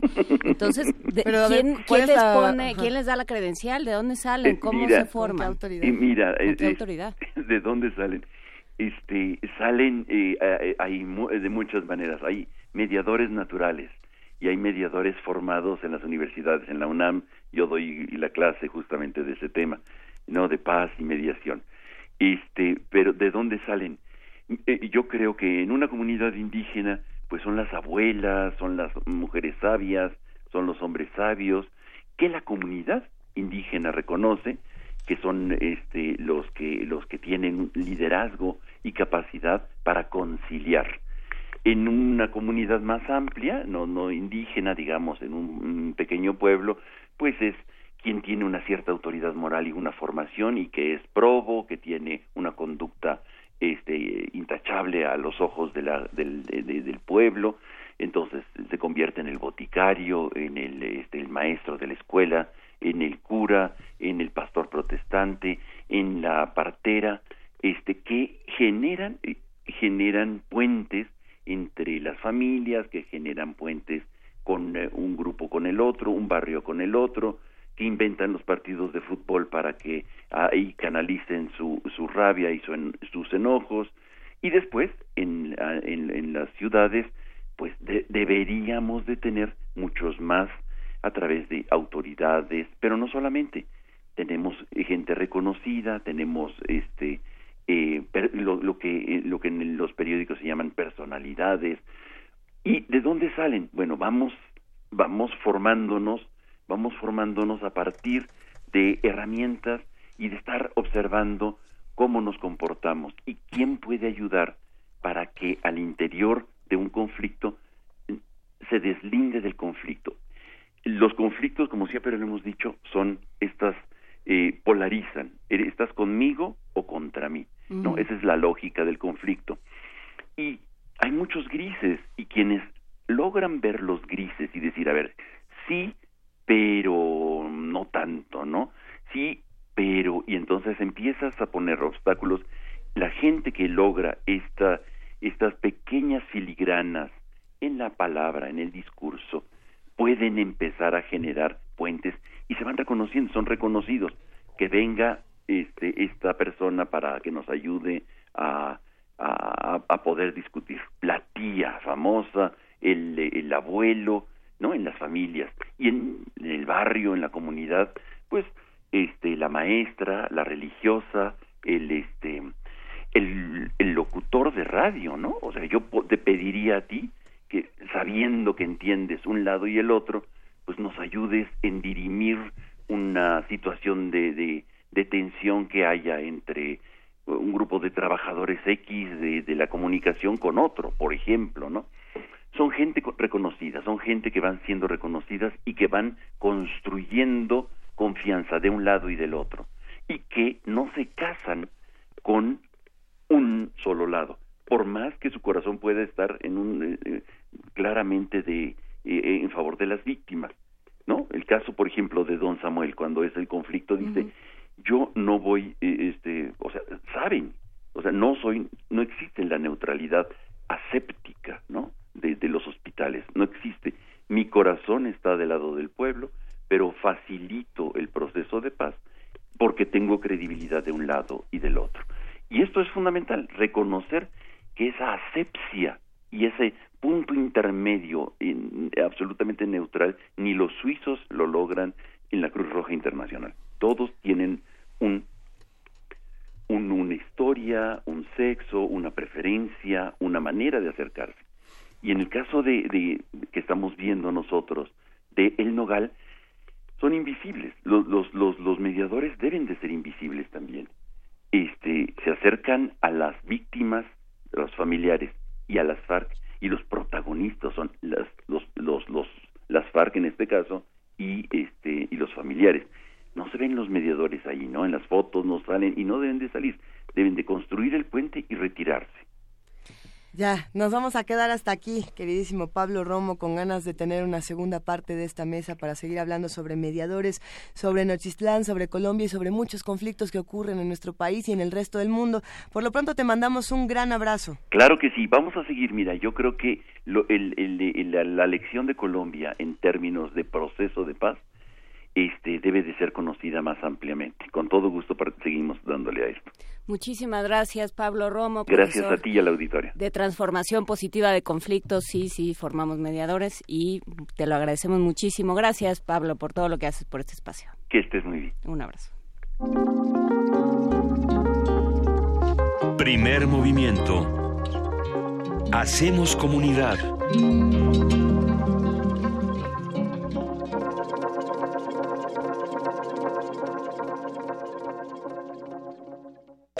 Corte informativo. La UNAM. En México, la adicción al tabaco inicia entre los 12 y 13 años de edad. Guadalupe Ponciano Rodríguez, académica de la Facultad de Medicina de la UNAM, advirtió que esta adicción representa una amenaza al avance de México debido al gasto que se destina al tratamiento de enfermedades relacionadas con el tabaquismo. Enfermedades cardio y cerebrovasculares, la enfermedad pulmonar obstructiva crónica y el cáncer de pulmón. Actualmente, en nuestro país estamos gastando alrededor de 70 mil millones de pesos cada año por atender solamente estas cuatro enfermedades. Por lo tanto, imagínese si el sector salud de pronto recibiera estos más de 70 mil millones de pesos para otros programas como vacunas, como combate a la obesidad, sería un dinero muy importante para ellos, porque además en el caso del tabaco tenemos que pensar que el fumador ya gastó dinero a lo largo de su vida comprando cajetillas y ese dinero va directamente a la industria tabacalera para que tenga más mercadotecnia y más publicidad y capte a través de estos medios más fumadores. Entonces es un círculo vicioso. Nacional. Hugo de la Rosa, presidente de la Conferencia Nacional de Municipios de México, advirtió que en la discusión sobre el combate a la inseguridad no se ha escuchado la voz de los municipios, donde se originan situaciones de violencia, pobreza y otros factores que dan pie, por ejemplo, a que los jóvenes se integren al crimen organizado. Siete personas murieron y al menos nueve resultaron lesionadas en dos enfrentamientos ocurridos ayer en las localidades de Mocorito y Guamúchil en Sinaloa. José Antonio Mit, secretario de Hacienda, informó que el gobierno federal instrumenta una estrategia similar a la que se puso en marcha en Colombia para combatir el robo de combustibles. Lo que hemos visto en países eh, como Colombia, que fueron bastante exitosos, es que fue un problema en donde tan temprano como un año, desde que se modificó, desde que se introdujo una experiencia como la que estamos haciendo nosotros, se veía ya una reducción marcada, pues eso espero sea el caso en, en México, y es un, un, problema que a lo largo de una implementación continua en un espacio de dos o tres años prácticamente se radicó. Por su parte, el secretario de Gobernación, Miguel Ángel Osorio Chong, dijo que se combatirá el robo de combustible en todo el país. Que no vamos a ir solamente por el triángulo que tiene que ver con Puebla. Vamos a ver dónde está robándose el combustible. Por eso es que vamos desde la cabeza, vamos a todos los que forman parte de estos grupos delictivos y, por supuesto, el llamado a la población a no participar con ellos. Sin recursos para operar porque la Secretaría de Hacienda aún no libera la partida destinada al Sistema Nacional Anticorrupción, se llevará a cabo la primera sesión ordinaria del Comité Coordinador de esta instancia para tratar la elección del nuevo secretario técnico que será la parte operativa que instrumentará las principales acciones y directrices. Economía y finanzas.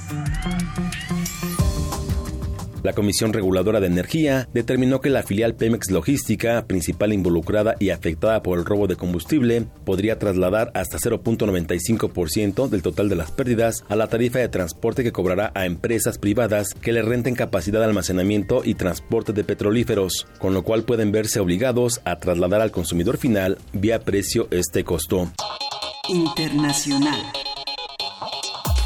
El gobierno y las Fuerzas Armadas Revolucionarias de Colombia acordaron prorrogar 20 días el plazo para el proceso de desarme por parte de los insurgentes, habla el presidente Juan Manuel Santos. También decidimos prolongar la vigencia de las zonas veredales de transición y normalización por dos meses más hasta el primero de agosto de este año. Este tiempo adicional nos permitirá poner en marcha debidamente el proceso de reincorporación a la vida civil y sin armas de los exmiembros de las FARC. Serán 20 días adicionales para el desarme y 60 para la reincorporación. No es nada, nada, para terminar bien 53 años de enfrentamiento y violencia fratricida. El presidente de Ecuador, Lenín Moreno, anunció algunas acciones políticas y económicas que comenzará a trabajar dentro de la hoja de ruta que implementará su gobierno durante los 100 primeros días de su gestión. La fortaleceremos mediante mecanismos, vuelvo a recalcar, de competitividad, de productividad, tratando de que ingresen más dólares al país. Con el fin de, de reducir el déficit fiscal, he solicitado a todos los eh, ministerios que empiecen un un programa de austeridad fiscal. Mike Dub, director de comunicaciones de la Casa Blanca, dimitió esta mañana de su cargo después de semanas de especulaciones sobre la posibilidad de cambios en la estrategia comunicativa del gobierno debido a la polémica investigación rusa. Cultura. El poeta Eduardo Lizalde fue galardonado con el Premio Internacional Carlos Fuentes a la creación literaria en español. El rector de la UNAM, Enrique Grague, acudió a la ceremonia en Los Pinos. Escuchas XEUN Radio UNAM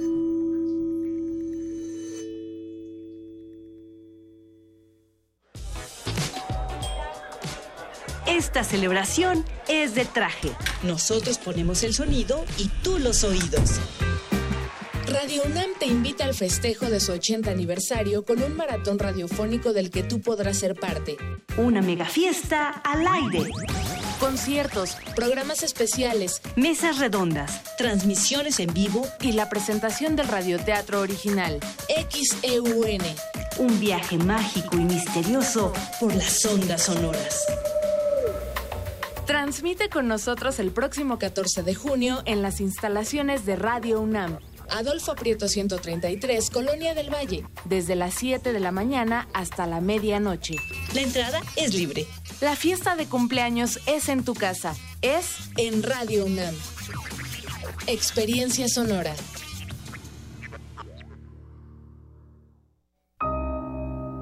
Fue el símbolo de la Guerra Fría y miles trataron de atravesarlo.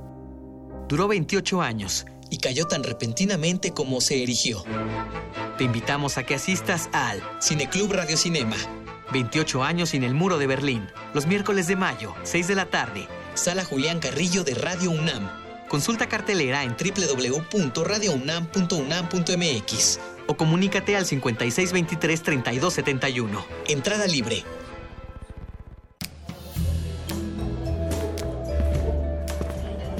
Qué raro. Estoy seguro de que apagué la tele antes de irme.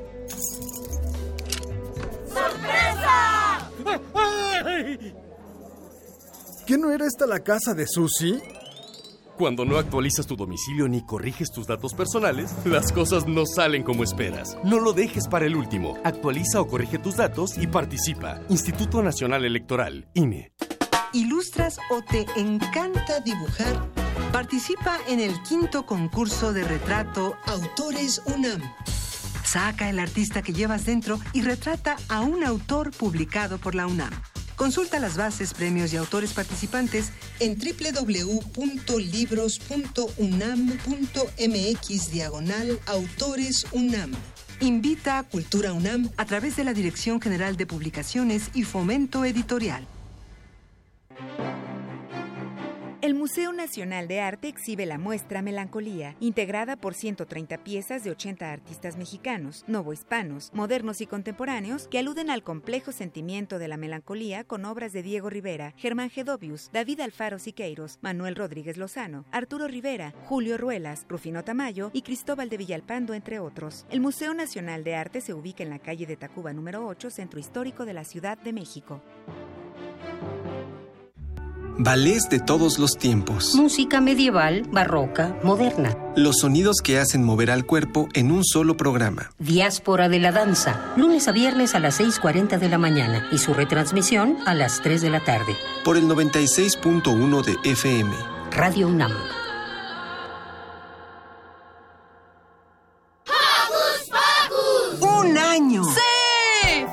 Hocus Pocus celebra un año al aire. Festejemos juntos con la música de Cachivache, rock para chavitos. La cita es el sábado 3 de junio a las 10 de la mañana en la sala Julián Carrillo de Radio UNAM. Entrada libre. Trae a toda tu pandilla y baila con nosotros. La luz. ¿Cómo puede ser utilizada en cualquier tipo de espectáculo? Si te interesa el tema, este taller te va a encantar. Iluminación escénica, concepto y diseño. Imparte Adriana Ruiz, artista multimedia. En el taller se hablará sobre la técnica escénica de iluminación y se realizarán algunos ejercicios prácticos. Iluminación escénica. Del 5 al 28 de junio, lunes, martes y miércoles, en Adolfo Prieto 133, Colonia del Valle. Para más información, comunícate al 5623-3273. Radio UNAM.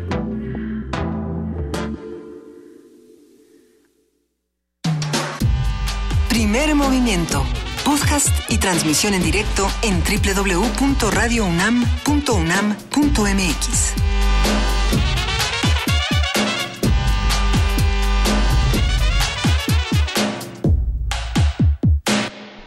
Son las 9 de la mañana con 11 minutos. Esta es la tercera hora de primer movimiento. Aquí está Juana Inés de esa, aquí está Miguel Ángel Quemain, aquí está Luisa Iglesia.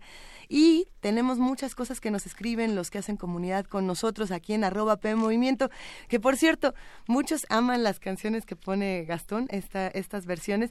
Y hay muchos que escribieron que esa no les gustó y que una sí y que la otra no. Entonces, vamos a seguir compartiendo esta curaduría que está hecha de reinterpretaciones y vamos a ver si les van gustando, si no les van gustando, qué les parecen.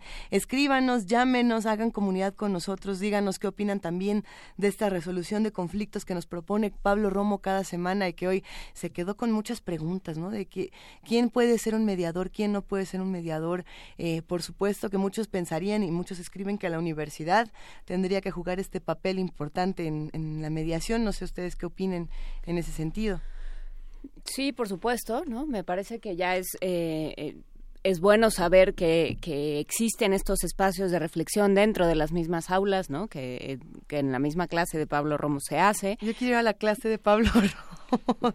Pues te lo, te lo acercamos en este en este espacio, Luisa, por lo menos. Pero pero sí, ¿no? Yo creo que, que una vez sabiéndolo puede uno exigir más y, y decir, bueno, pues ahí está, vamos vamos utilizando a esas personas a las que ya estamos formando como mediadores. Vamos a usarlos y vamos uh -huh. a escuchar música en este momento. ¿Qué les parece si escuchamos otra reinterpretación? Esto es Los Hermanos con Vía Krieger.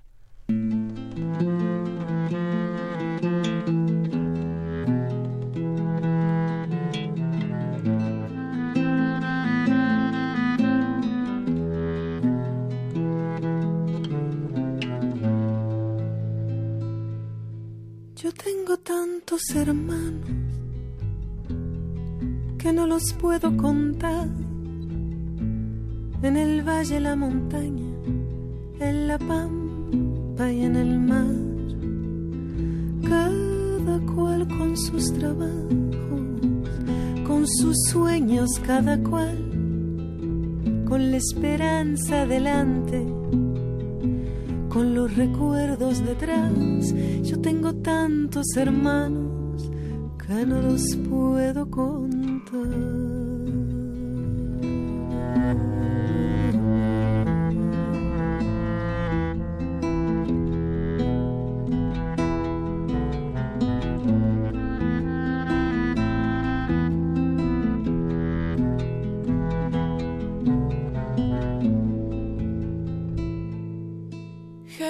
De mano caliente, por eso de la amistad, con un lloro para llorarlo, con un rezo para rezar, con un horizonte abierto que siempre está más allá, y esta fuerza para buscar con tesón y voluntad.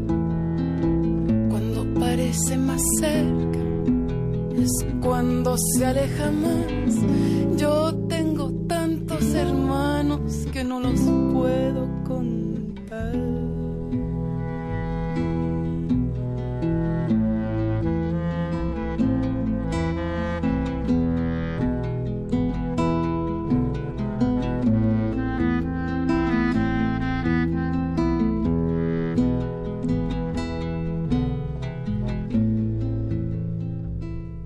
Así seguimos andando, curtidos de soledad.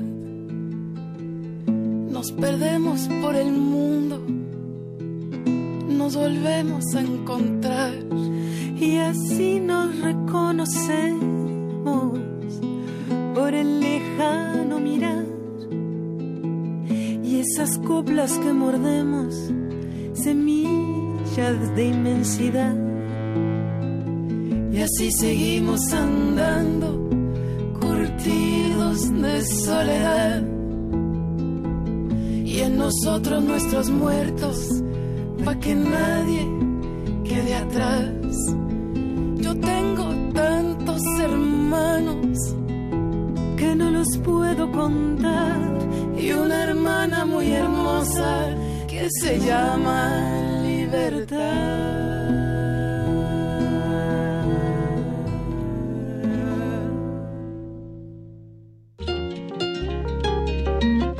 Movimiento.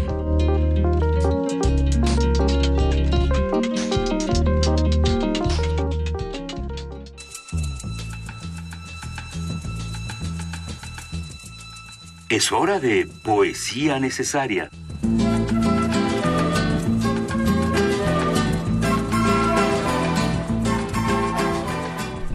Yo digo que hable el Gabo. ¿Que hable Gabo? Yo digo que sí. ¿Que nosotros no? Bueno, pues tontito. No, por uno, yo creo que le podemos dejar los micrófonos. Se ha portado bien. Últimamente se ha portado muy bien. 50 años de 100 años de soledad, medio siglo de 100 años de soledad se está festejando. Eh, yo creo que toda esta semana, yo creo que todo este año podríamos festejar medio siglo de una de las obras más importantes de la literatura para muchos de sus lectores. Sí, es la celebración de una creación proliferante y generadora de muchas novelas, muchos cuentos y muchas ideas literarias. De muchos géneros, de, muchos nuevos autores, ¿no? Y por supuesto que es importante festejarlo escuchando a Gabo, como bien dices, Juana Inés. ¿Qué les parece si escuchamos un fragmento de 100 años de soledad para celebrar estos 50 años aquí en Poesía Necesaria? Venga de ahí. Úrsula tuvo que hacer un grande esfuerzo para cumplir su promesa de morirse cuando escampara. Las ráfagas de lucidez que eran tan escasas durante la lluvia se hicieron más frecuentes a partir de agosto, cuando empezó a soplar el viento árido que sofocaba los rosales y petrificaba los pantanos, y que acabó de esparcir sobre Macondo el polvo abrasante y menudo que cubrió para siempre los oxidados techos de zinc y los almendros centenarios. Úrsula lloró de lástima al descubrir que por más de tres años había quedado de juguete para los niños se lavó la cara pintorreteada, se quitó de encima las tiras de colorines, las lagartijas y los sapos resecos, y las camándulas y antiguos collares de árabe que le habían colgado por todo el cuerpo, y por primera vez desde la muerte de Amaranta abandonó la cama sin auxilio de nadie para incorporarse de nuevo a la vida familiar. Aureliano II, que había vuelto a llevarse sus baúles a casa de Petra Cotes, su concubina, disponía apenas de los medios para que la familia no se muriera de hambre. Con la rifa de la mula, Petra Cotes y él habían comprado otros animales con los cuales consiguieron enderezar un rudimentario negocio de lotería. Aureliano II andaba de casa en casa, ofreciendo los billetitos que él mismo pintaba con tintas de colores para hacerlos más atractivos y convincentes, ¿Y acaso no se daba cuenta de que muchos se los compraban por gratitud y la mayoría por compasión? Sin embargo, aún los más piadosos compradores adquirían la oportunidad de ganarse un cerdo por veinte centavos o una novilla por treinta y dos, y se entusiasmaban tanto con la esperanza que la noche del martes desbordaban el patio de Petracotes esperando el momento en que un niño escogido al azar sacara de la bolsa el número premiado. Aquello no tardó en convertirse en una feria semanal, pues desde el atardecer se instalaban en el patio mesas de fritangas y puestos de bebidas, y muchos de los favorecidos sacrificaban allí mismo el animal ganado con la condición de que otros pusieran la música y el aguardiente, de modo que sin haberlo deseado, Aureliano II se encontró de pronto tocando otra vez el acordeón y participando en modestos torneos de voracidad. Estas humildes réplicas de las parrandas de otros días sirvieron para que el propio Aureliano II descubriera cuánto había decaído su ánimo y hasta qué punto se había secado su ingenio de cumbiambero magistral. Era un hombre cambiado. Los ciento veinte kilos que llegó a tener en la época en que lo desafió la elefanta se habían reducido a setenta y ocho. La candorosa y abotagada cara de tortuga se le había vuelto de iguana y siempre andaba cerca del aburrimiento y el cansancio. Para Petra Cotes, sin embargo, nunca fue mejor hombre que entonces, tal vez porque confundía con el amor la compasión que él le inspiraba y el sentimiento de solidaridad que en ambos había despertado la miseria. La cama desmantelada dejó de ser lugar de desafueros y se convirtió en refugio de confidencias. Liberados de los espejos repetidores que habían rematado para comprar animales de rifa, y de los damascos y terciopelos concupiscentes que se había comido la mula, se quedaban despiertos hasta muy tarde con la inocencia de dos abuelos desvelados, aprovechando para sacar cuentas y transponer centavos el tiempo que antes malgastaban en malgastarse. Aureliano II andaba tan ocupado tratando de consolidar el prestigio de sus rifas, que apenas se le quedaba tiempo para ver a los niños. Fernanda puso a Amaranta Úrsula en una escuelita privada donde no se recibían más de seis alumnas, pero se negó a permitir que Aureliano asistiera a la escuela pública. Consideraba que ya había cedido demasiado al aceptar que abandonara el cuarto. Además, en las escuelas de esa época sólo se recibían hijos legítimos de matrimonios católicos, y en el certificado de nacimiento que habían prendido con una nodriza en la batita de Aureliano cuando lo mandaron a la casa, estaba registrado como expósito de modo que se quedó encerrado, a merced de la vigilancia caritativa de Santa Sofía de la Piedad y de las alternativas mentales de Úrsula, descubriendo el estrecho mundo de la casa según se lo explicaban las abuelas. Era fino, estirado, de una curiosidad mirada inquisitiva y a veces clarividente que tuvo el coronel a su edad, la suya era parpadeante y un poco distraída. Mientras Amaranta Úrsula estaba en el parvulario, él cazaba lombrices y torturaba insectos en el jardín, pero una vez en que Fernanda lo sorprendió metiendo alacranes en una caja para ponerlos en la estera de Úrsula, lo recluyó en el antiguo dormitorio de Meme, donde se distrajo de sus horas solitarias repasando las láminas de la enciclopedia. Allí lo encontró Úrsula una tarde en que andaba asperjando la casa con agua serenada y un ramo de ortigas, y a pesar de que había estado con él muchas veces, le preguntó quién era. Soy Aureliano Buendía, dijo él. Es verdad, replicó ella. Ya es hora de que empieces a aprender la platería. Lo volvió a confundir con su hijo, porque el viento cálido que sucedió al diluvio e infundió en el cerebro de Úrsula ráfagas eventuales de lucidez, había acabado de pasar. No volvió a recobrar la razón.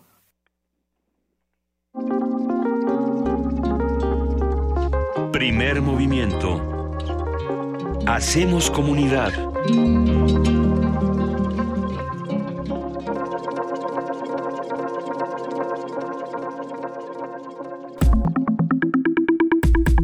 Mesa del día. La planeación urbana es el arte de proyectar, trazar y construir ciudades con base en criterios como funcionalidad, racionalidad, orden, estética, salud pública, entre otras consideraciones que han ido cambiando a lo largo de la historia. Después de la conquista, el trazo de las ciudades en México, inspirado en el diseño del espacio español, predominó hasta el siglo XVII Después llegó la influencia francesa que promovía el desarrollo de amplias avenidas y espacios abiertos.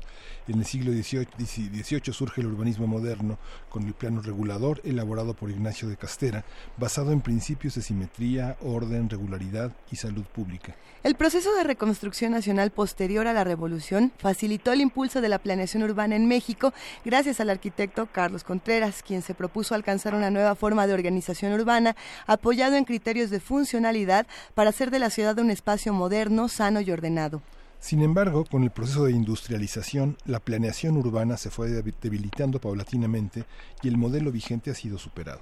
La mala planeación urbana de la Ciudad de México, por ejemplo, ha provocado problemas de movilidad, vivienda, saturación del transporte público, crecimiento desordenado y proliferación de asentamientos irregulares y hasta inundaciones. Como las que vivimos el día de ayer, por supuesto. Eh, haremos una, una mesa sobre todo este tema. Vamos a hablar sobre la mejor manera de planear una ciudad. Si todavía tenemos algunos agüita en, los zapatos. No, no, es que empezó toda su... Toda su todo su discurso empezó muy bonito y castera y todo era afrancesado y muy bonito. De pronto ya muerte, destrucción, pánico e inundación. Todo, todo era hermoso, ya lo diría Emilio Cané, que él es arquitecto, coordinador del Colegio Académico de la Facultad de Arquitectura de la UNAM. ¿Cómo estás, Emilio? Muy buenos días. Exprimiendo todavía las.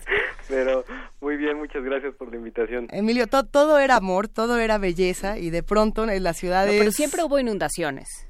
Sí, en efecto. A ver, ¿cómo está el asunto? Cuéntanos. Pues miren, yo creo que el, asunto de la ciudad no es una cuestión negativa a últimas fechas, sino que siempre ha sido una condición compleja que evidentemente pues viene desde la fundación de las ciudades, ¿no? O sea, el hecho de que estemos pensando que una ciudad como la conocemos tuvo orígenes diversos nos habla de las diversas formas en cómo la entendemos hoy, pero también los problemas que existen y que persisten, ¿no? O sea, pensando, por ejemplo, en, decían hace un momento, hablaban de Ignacio Castera, las reformas borbónicas plantean justamente eso, ¿no? El orden de las ciudades no solamente para poder eh, recabar impuestos, sino como para poder darle un orden a la ciudad y poder hacerla legible, ¿no? Ese es uno de los principios con los cuales surge estas reformas. E Ignacio de Castera es el primero que empieza a definir cómo tiene que ser la ciudad a partir incluso de la traza indígena originaria, que de alguna manera es el que se encarga de darle continuidad como para poder darle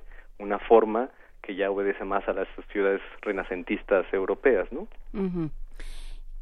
¿Y luego qué pasó? Y luego llegaron las inundaciones. No, pero las inundaciones llegaron antes, digamos, las, o sea, el, centro histórico, cuando no se incendiaba o, temblaba, se inundaba. Sí, digamos que, que, curiosamente nuestra ciudad es compleja justamente por esas condiciones, ¿no? O sea, geográficamente el hecho de que ya se haya asentado sobre el lago finalmente obligó a tener que lidiar con esa condición. Parece que en ese momento eh, la visión de eh, el México prehispánico no fue entendida evidentemente por los españoles y finalmente el gran enemigo a vencer fue el agua y eso evidentemente se convirtió en una maldición durante todos los siglos que nos han hecho vivir en esta ciudad y que justamente pues recurrentemente volvemos a ella no eh, parece que, que la forma misma, la configuración de una cuenca endorreica en la cual está sentada la Ciudad de México, obliga a pensar que en sus orígenes, pues evidentemente esto es una cazuela, ¿no? Y esto hace que de manera recurrente, pues las lluvias eh, nos recuerden que esto tiene un origen geológico y orográfico que no podemos olvidar de pronto, ¿no? A pesar de que ahora ya pensamos que esto es un valle, eh, el origen justamente tiene que ver con esta cuenca y la urbanización, la expansión urbana, las políticas las malas políticas de planeación que se han llevado finalmente hacen que esto se vuelva eh, bastante complejo como para tener que considerarlo un problema permanente. Y sin embargo, Emilio, yo me quedo pensando en esto que decías del agua como un enemigo. Hay ciudades que históricamente se han encargado de volver al agua eh, un aliado y, muy a pesar de las condiciones eh, que pueda tener el terreno, se ha logrado generar otro tipo de herramientas o de mecanismos para que las ciudades sean funcionales. Eh, ¿Cómo podemos entonces quizá comparar históricamente otras ciudades que han logrado eh, tener aliados como el agua con la Ciudad de México, que sin duda pues se ha encargado de generar enemigos en todo lo que tiene alrededor? Claro, parece que la esa visión de la ciudad europea eh, todavía sigue persistiendo en la forma en cómo nosotros entendemos la ciudad ideal, ¿no? O sea, es decir, la ciudad con el borde del río, que con el crecimiento que tiene, pues algunas condiciones eh, pues económicas y de comunicación, de paisaje que van configurando la imagen urbana, parece que aquí no se entendieron como tal, ¿no? Digamos que las condiciones históricas pesaron lo suficiente como para poder pensar que la, el agua sí era un enemigo y poco a poco nos ha costado reconciliarnos con esa con esa visión. Hay una hay una imagen que a mí me, me, conmueve mucho donde justamente eh, Ignacio de Castera hace ese diseño de cómo podía ser la ciudad y es curioso que alrededor de todo ese mapa eh, topográfico de la ciudad empiezan a aparecer elementos que recuerdan el tema del agua, ¿no? Empiezan a aparecer estas acequias, empiezan a aparecer las fuentes, empiezan a aparecer elementos que parece que reivindican poéticamente el agua, pero al final parece que eh, nos pesa, ¿no? Desde las políticas públicas el hecho de tratar de, evitar el agua y no encontrar un diálogo con ella eh, hace que sea un problema más que una posible solución. A ver, que creo que ahí sería interesante exprimir tu, tu faceta de historiador también de estos temas, eh, Emilio Canek. ¿En qué momento, pensando en un corte histórico, o sea, si tú pudieras regresar a una Ciudad de México o a un plan de la Ciudad de México?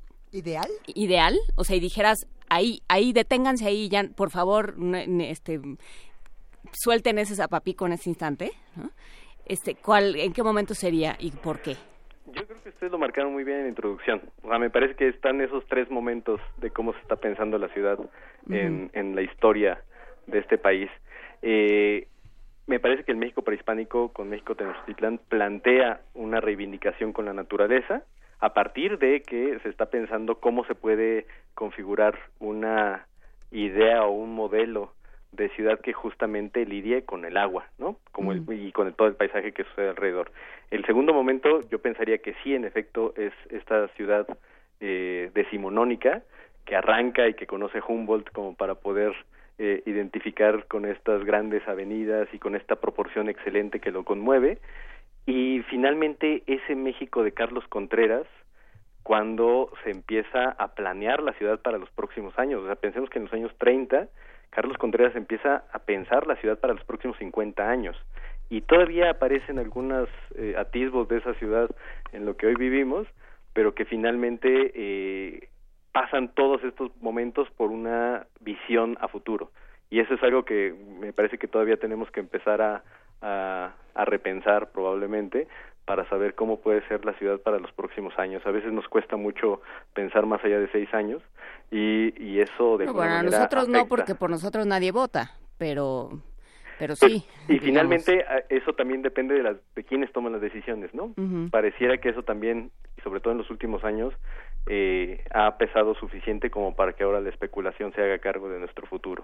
¿Cuáles son los modelos de ciudad que predominan en el país? Digamos, hay un modelo tradicional de la Europa dieciochesca que en la mayoría de los estados de la República predomina y luego con las celebraciones del bicentenario del centenario de la independencia por parte de Díaz, la instalación de teatros, relojes, estaciones de tren constituyeron un modelo también arquitectónico importante en algunas ciudades paradigmáticas como Zacatecas, Durango, este, sobre todo las del centro.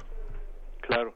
Eh, ahorita que comentas esto, Miguel Ángel, pienso en esa hay un libro que a mí me parece también muy interesante que habla del laboratorio americano eh, de Roberto Fernández donde justamente él plantea que eh, las ciudades hispanoamericanas se conciben como un modelo de laboratorio. Es decir aquí vamos a experimentar con lo que no había sucedido en los eh, años anteriores y finalmente ahí la visión moderna de cómo puede ser una nación, cómo se puede construir un territorio desde la nada, pensando en que aquí era la nada, era un ámbito de oportunidad que finalmente se va configurando con estas con estos pesos históricos de eh, pues un sincretismo cultural que hace que la ciudad eh, pues finalmente empiece a tener todas esas cargas europeas y que de alguna manera van configurándose con esa visión ahora de lo americano, ¿no? Incluso aquí eh, cuando se empieza a pensar en esa consolidación de las estructuras urbanas decimonónicas, empezamos a ver cómo el equipamiento urbano, los teatros, las bibliotecas, las cárceles, eh, los espacios administrativos, empiezan a, a, darle una forma a la ciudad como para poderla hacer legible.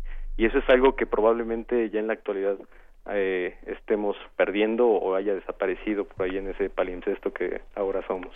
¿Y qué nos pasó? ¿En qué momento eh, pues abandonamos nuestra ciudad? Pues me, mira, me, parece que, que cuando el Estado dejó de hacerse cargo de sus responsabilidades, creo que por ahí empezó esa debacle.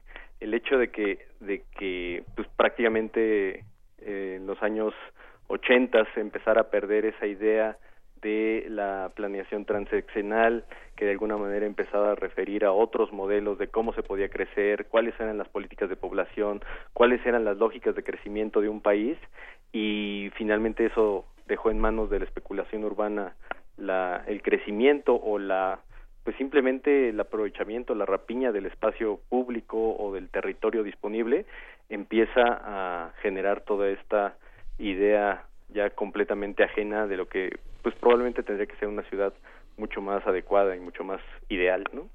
Hay una ciudad que es museística, que es una, ciudad que, han comprado los grandes empresarios latinoamericanos, los centros históricos y la idea de preservar. Pero también hay una ciudad de la participación ciudadana que en las ciudades europeas se ha, sido excéntrica, ha localizado nuevas plazas, nuevos espacios donde la gente solía reunirse, donde la gente delinquía y se recuperaron espacios, como ha pasado con la Ciudad de México en algunos lugares como Iztapalapa, como eh, la, periferia con el Estado de México y toda la avenida Zaragoza. ¿Cómo, cómo, ¿Cuál es la ciudad museística y cuál es la ciudad de la participación ciudadana? ¿Coinciden? ¿Tú ves que hay esa... Eh, hay ese hermanaje o la especulación inmobiliaria que ahora moviliza políticamente a muchos sectores en Polanco, la Roma, la Condesa y que este y que pone en tela de juicio la, la, la, integridad de los gobiernos eh, delegacionales. Mira, me parece que, que ahí hay una, una lógica de resistencia que de alguna manera está reivindicando ese uso de las microescalas, de los espacios eh, mucho más acogederos a nivel del barrio y que finalmente está reivindicando el, pues el papel de los ciudadanos frente a la inacción de los gobernantes.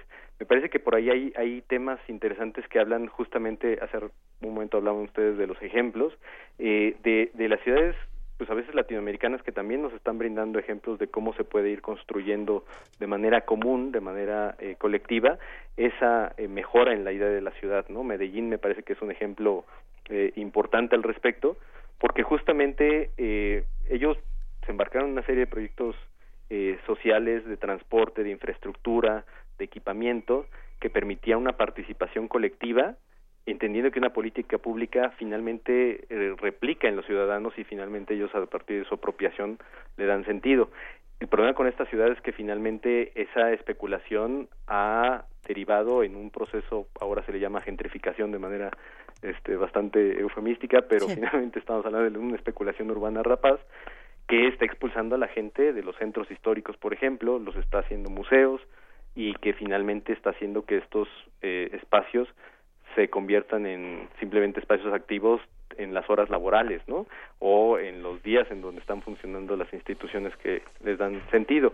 Pero finalmente tenemos unas periferias que están también construyendo nuevas lógicas, nuevas formas de relación entre la misma gente, entre los mismos vecinos, y que finalmente allí me parece que más que el problema puede aparecer una posible solución me parece que la forma en cómo la delincuencia se ha organizado como para poder aprovechar estos espacios también representa una forma de organización para los vecinos, para los ciudadanos, como para poder recuperar esa vitalidad de esos espacios que poco a poco se van consolidando en las ciudades.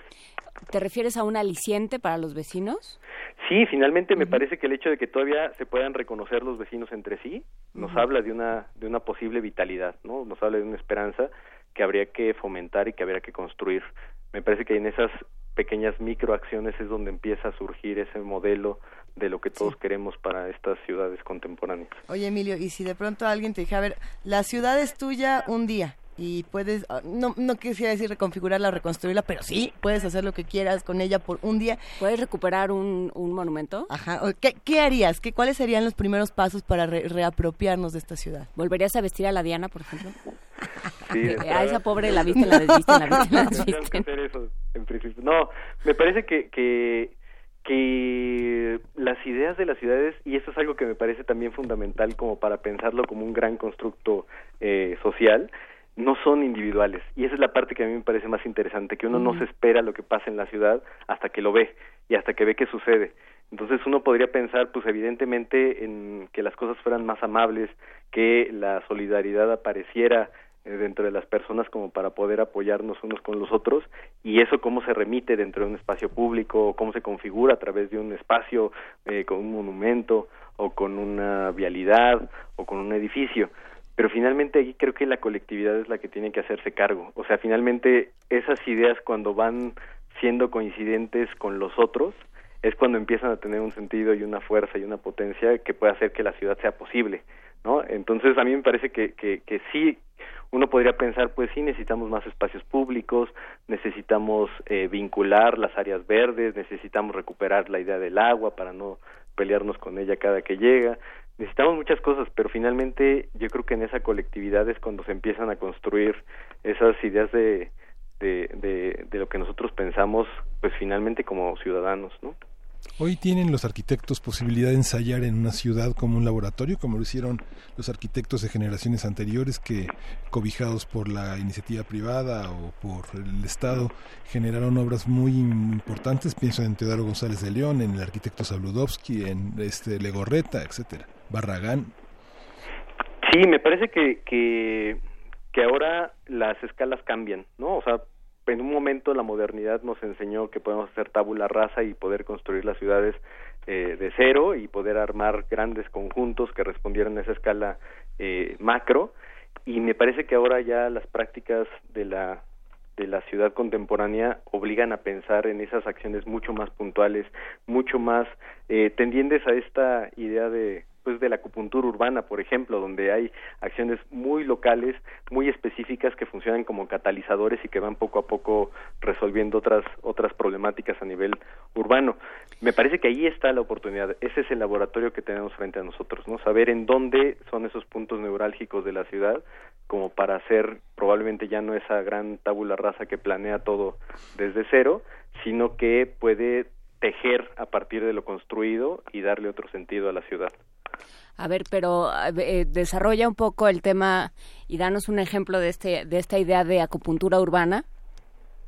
Sí, mira, yo creo que eh, el tema de la acupuntura urbana finalmente me parece que es uno de los de los pues, últimos conceptos que dentro del urbanismo aparecen, sobre todo para poder reactivar zonas eh, que pueden ser importantes dentro de una dentro de una parte de la ciudad. Es decir, elementos donde permitan que la gente se reconozca, se identifique, elementos que permitan que la infraestructura resuelva algún problema específico, elementos donde el equipamiento, donde una actividad que pueda ser de utilidad pública funcione ahí en esos puntos es donde puede aparecer la intervención de los arquitectos, de los urbanistas, de los diseñadores este, industriales, de los paisajistas, como para poder generar acciones puntuales que poco a poco empiecen a permear en un ámbito mucho más amplio. En algún momento incluso, pues, estas políticas de los años 70 o 60 en la ciudad, donde se hablaban de los centros de barrio, eh, empezaban a plantear ese tipo de, alternativas a partir del equipamiento, ¿no? Donde lugares eh, se podían construir a partir del mercado, de la escuela y que los teníamos en un espacio eh, bastante acotado y que finalmente eso permitía que se pensara en una plaza, en un espacio donde la gente se reúne, este tipo de cosas que poco a poco se fueron perdiendo en esos procesos de planeación, ahora parece que, que los tenemos que pensar vinculando ahora los temas de infraestructura, por ejemplo, ¿no? Donde el agua potable, donde el drenaje, donde el reciclamiento se permita y que genere esas opciones donde la misma comunidad se haga cargo y donde vean esa vitalidad de una estructura, de un sistema que le puede dar otro sentido a los lugares donde viven. A ver, es que también hay una parte de la resistencia vecinal, de la resistencia urbana que ayuda también a crear sociedades. Sí. También que hermana, este, hermana o divide para siempre a las sociedades y a los conjuntos de, vecinos. ¿Qué es lo que pasa? Eh, ¿Qué es lo que han visto, digamos, a nivel de calle con, con las asociaciones vecinales? Porque, por ejemplo, los de mi colonia pelean, son como los Montesco, los Capuleto y, y viven a las patadas. Creo que ahí hay un, hay un tema interesante que no solamente tiene que ver incluso con, con el diseño urbano, con la arquitectura, sino que tiene que ver con las políticas públicas. En la forma en cómo al final se configura todo un espacio geográfico como distrito electoral hace que cosas así sucedan, ¿no? Es decir, eh, donde eh, empieza a aparecer una visión no de colectividad, sino de representatividad, es ahí donde empiezan a generarse ese tipo de, de, pugnas que probablemente no vean por el bien común, sino por el bien de un grupo o de un partido o de una estructura que, que probablemente tenga algún sentido eh, hacia las próximas elecciones, ¿no? Me parece que eso finalmente empieza a detonar en conflictos que nada ayudan al proceso de crecimiento de las ciudades.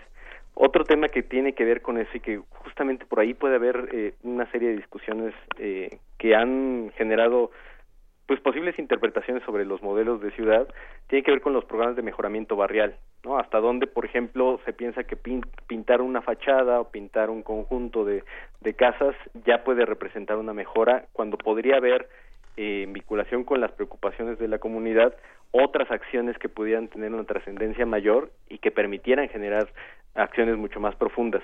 De manera cotidiana lo vemos cuando eh, una eh, persona, una familia tienen un jardín que protegen y que cuidan y eh, la señora tiene unas macetas que coloca en la parte de exterior de su casa como para poder dar belleza al lugar en donde vive, ahí parece que hay pequeñas acciones que de manera individual se empiezan a configurar si esas acciones las pensamos de manera colectiva, ahí empieza a suceder otra manera de pensar la, pues no solamente la ciudad, sino el, el barrio, ¿no? Entonces, me parece que ahí hay pequeñas acciones que empiezan a detonar en otras formas que no son conflictivas y que permiten empezar a entender a los otros como para poder armar un tejido, ¿no? Y me parece que ese es uno de los puntos importantes.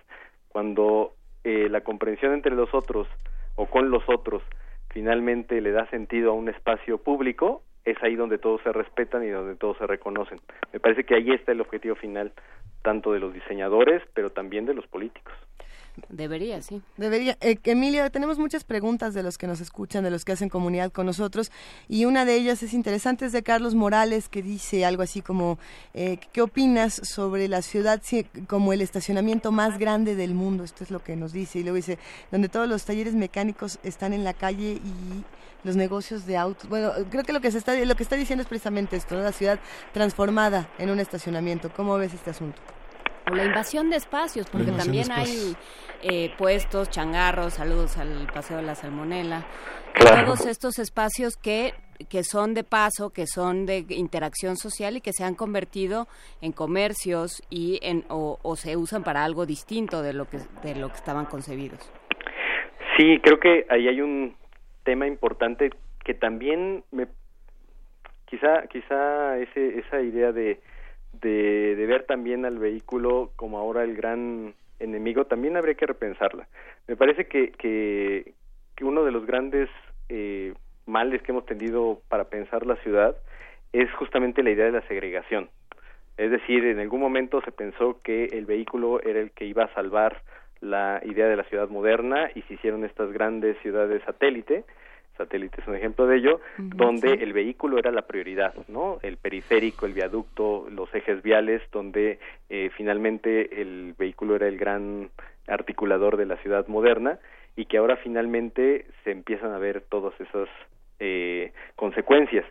Y ahora estamos viendo el, el, efecto opuesto, ¿no? Es decir, pues el vehículo es el gran enemigo de nosotros y ahora hay que segregarlo porque ahora hasta incluso eh, de manera despectiva se habla de los cochistas, ¿no? O sea, de, esos elementos que finalmente están en contra de la idea de ciudad, cuando en realidad tendría que haber una coexistencia mucho más clara, mucho más planificada, que permita que tanto los vehículos puedan tener ese sentido de uso dentro de la ciudad contemporánea, pero también los peatones, también la gente que quiere pasear y que quiere disfrutar la ciudad pueda tener esta oportunidad de poder eh, disfrutar la ciudad y no solo padecerla.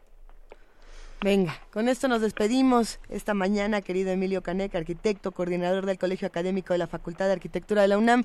Eh, te han mandado muchos saludos aquí en redes sociales por ahí, Galán Tu de Barrio. está activísimo en redes sociales.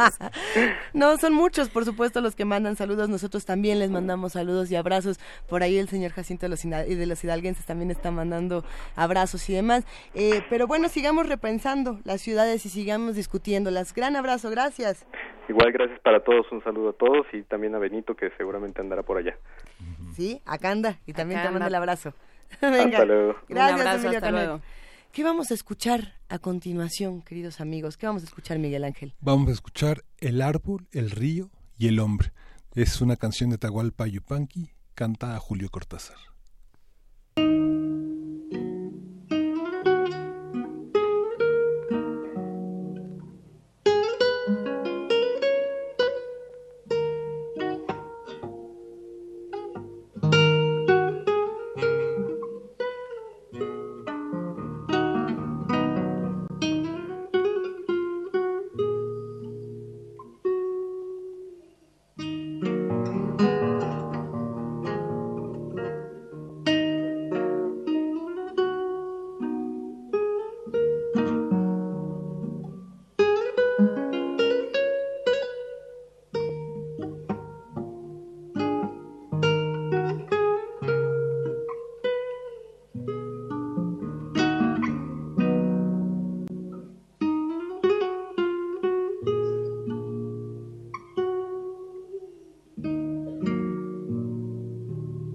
Al árbol ya cortado, no lo claves en tierra, porque su copa seca no engañará a los pájaros.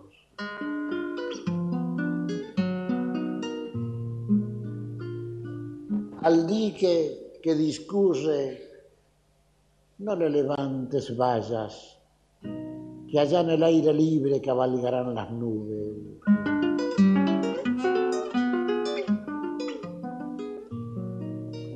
Al hombre desterrado no le hables de su casa. La verdadera patria caro la está pagando.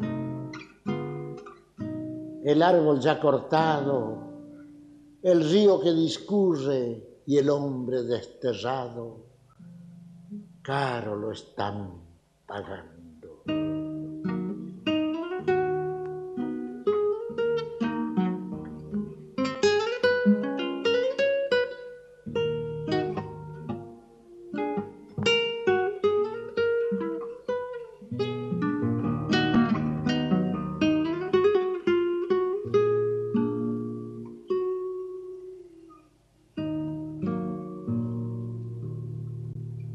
Tanto vivir entre piedras, yo creí que conversaban. Voces no ha sentido nunca, pero el alma no me engaña. Algún algo han de tener aunque parezcan calladas, temblor, sombra o qué sé yo, igual que si conversaran. Ojalá pudiera un día vivir así, sin palabras. Ojalá pudiera un día vivir así, sin palabras.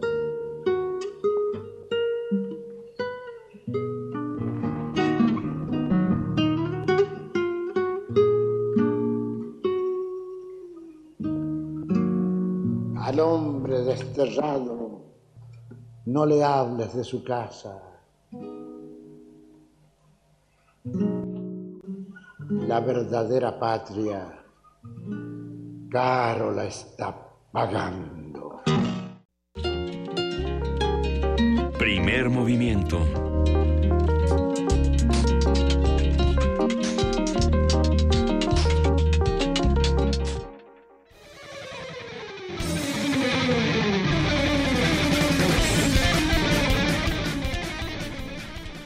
Pasó, Avispanator Vania Nuche? ¿Cómo has estado? Muy bien, ¿qué tal? ¿Ustedes cómo les va? Estábamos muy tranquilos hablando de las ciudades y de pronto entraste a la cabina y ¿sabes qué va a pasar hoy en Radio UNAM?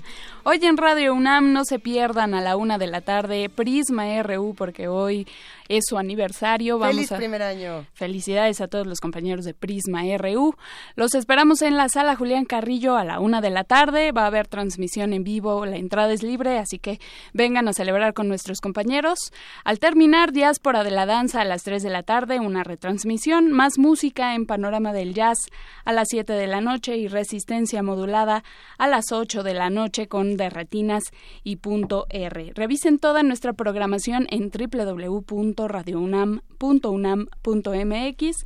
Ahí están disponibles también nuestros podcasts de todos nuestros programas desde que empezamos, así que eh, si se perdieron alguna emisión, pues ahí pueden acudir. Y no solamente los de primer movimiento, están por ahí los de Calme Cali, por ejemplo. Y de todos nuestros programas, bueno, de la mayoría, eh, si se quedaron con ganas de oír uno en específico o repetir la emisión, pues ahí los pueden disfrutar nuevamente y también se pueden enterar de todos de todas las actividades que tenemos para ustedes. Ya se acerca el curso de verano de Radio UNAM, así que ahí revisen, échenle un ojo a nuestro sitio de internet. Venga, Vania, pues que muchísimas gracias. Un excelente día. Gran día, querida Vania. Hasta luego. Y no nos podemos ir todavía, Miguel Ángel, querías contarnos algo. Yo, quería comentarles que esta noche voy a presentar junto con Alfredo Giles, un poeta, un libro de Alejandro Alonso que se llama Fractal en la casa del poeta. Este martes a partir de las 19 horas. Está en Álvaro Obregón 73. ¿Y por qué cuando te dije que me pasaras poemas de fractales no me pasaste esta maravilla? Leímos, leímos, un poema. Ya lo leímos. Ya lo leímos. Eh, ah, lo leíste tú. Eh, ah, pues de ahí me acordaba yo.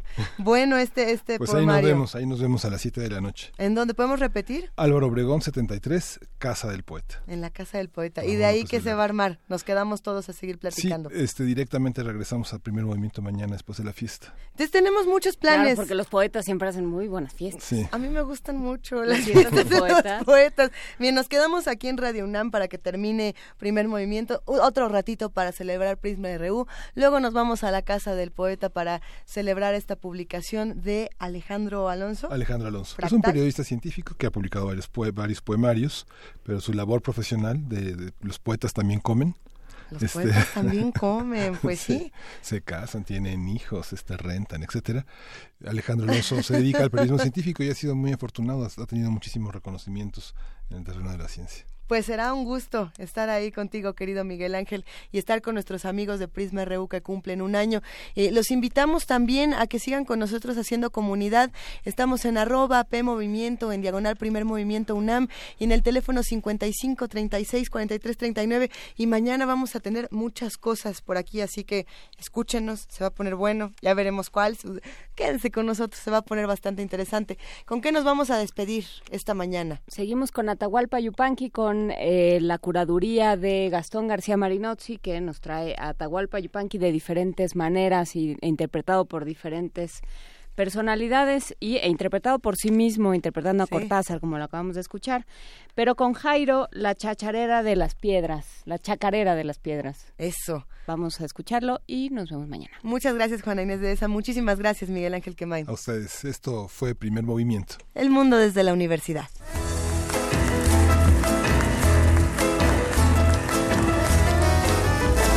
Aquí canta un caminante que muy mucho ha caminado y ahora vive tranquilo en el Cerro Colorado.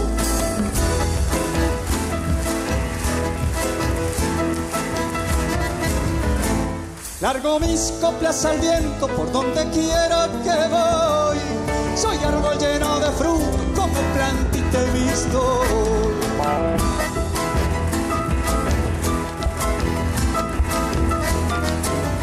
Cuando ensillo mi caballo me largo por las arenas y en la mitad del camino ya me he olvidado de las penas. La Viniaga, Santa Elena, el Churqui, Rayo Cortado, no hay pago como mi pago, viva el Cerro Colorado.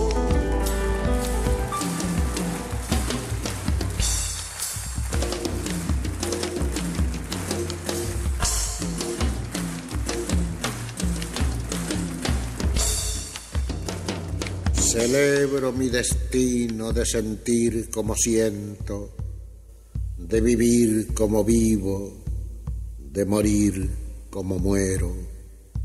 Y porque lo celebro y soy al fin la nada de la sombra de un verso, os digo muchas gracias, muchas gracias, muchas gracias.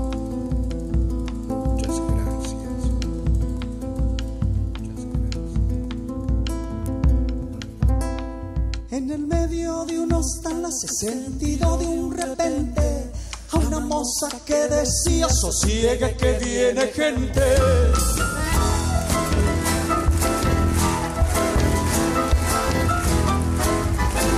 Te voy a dar un remedio que es muy bueno para penas. Grasita de guanamacho mezcladito con hierba buena.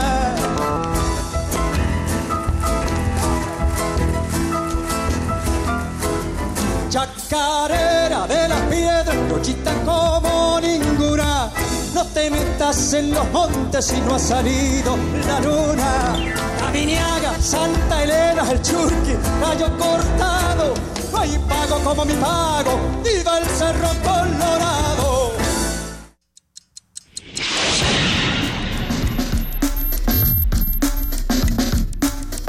Radio UNAM presentó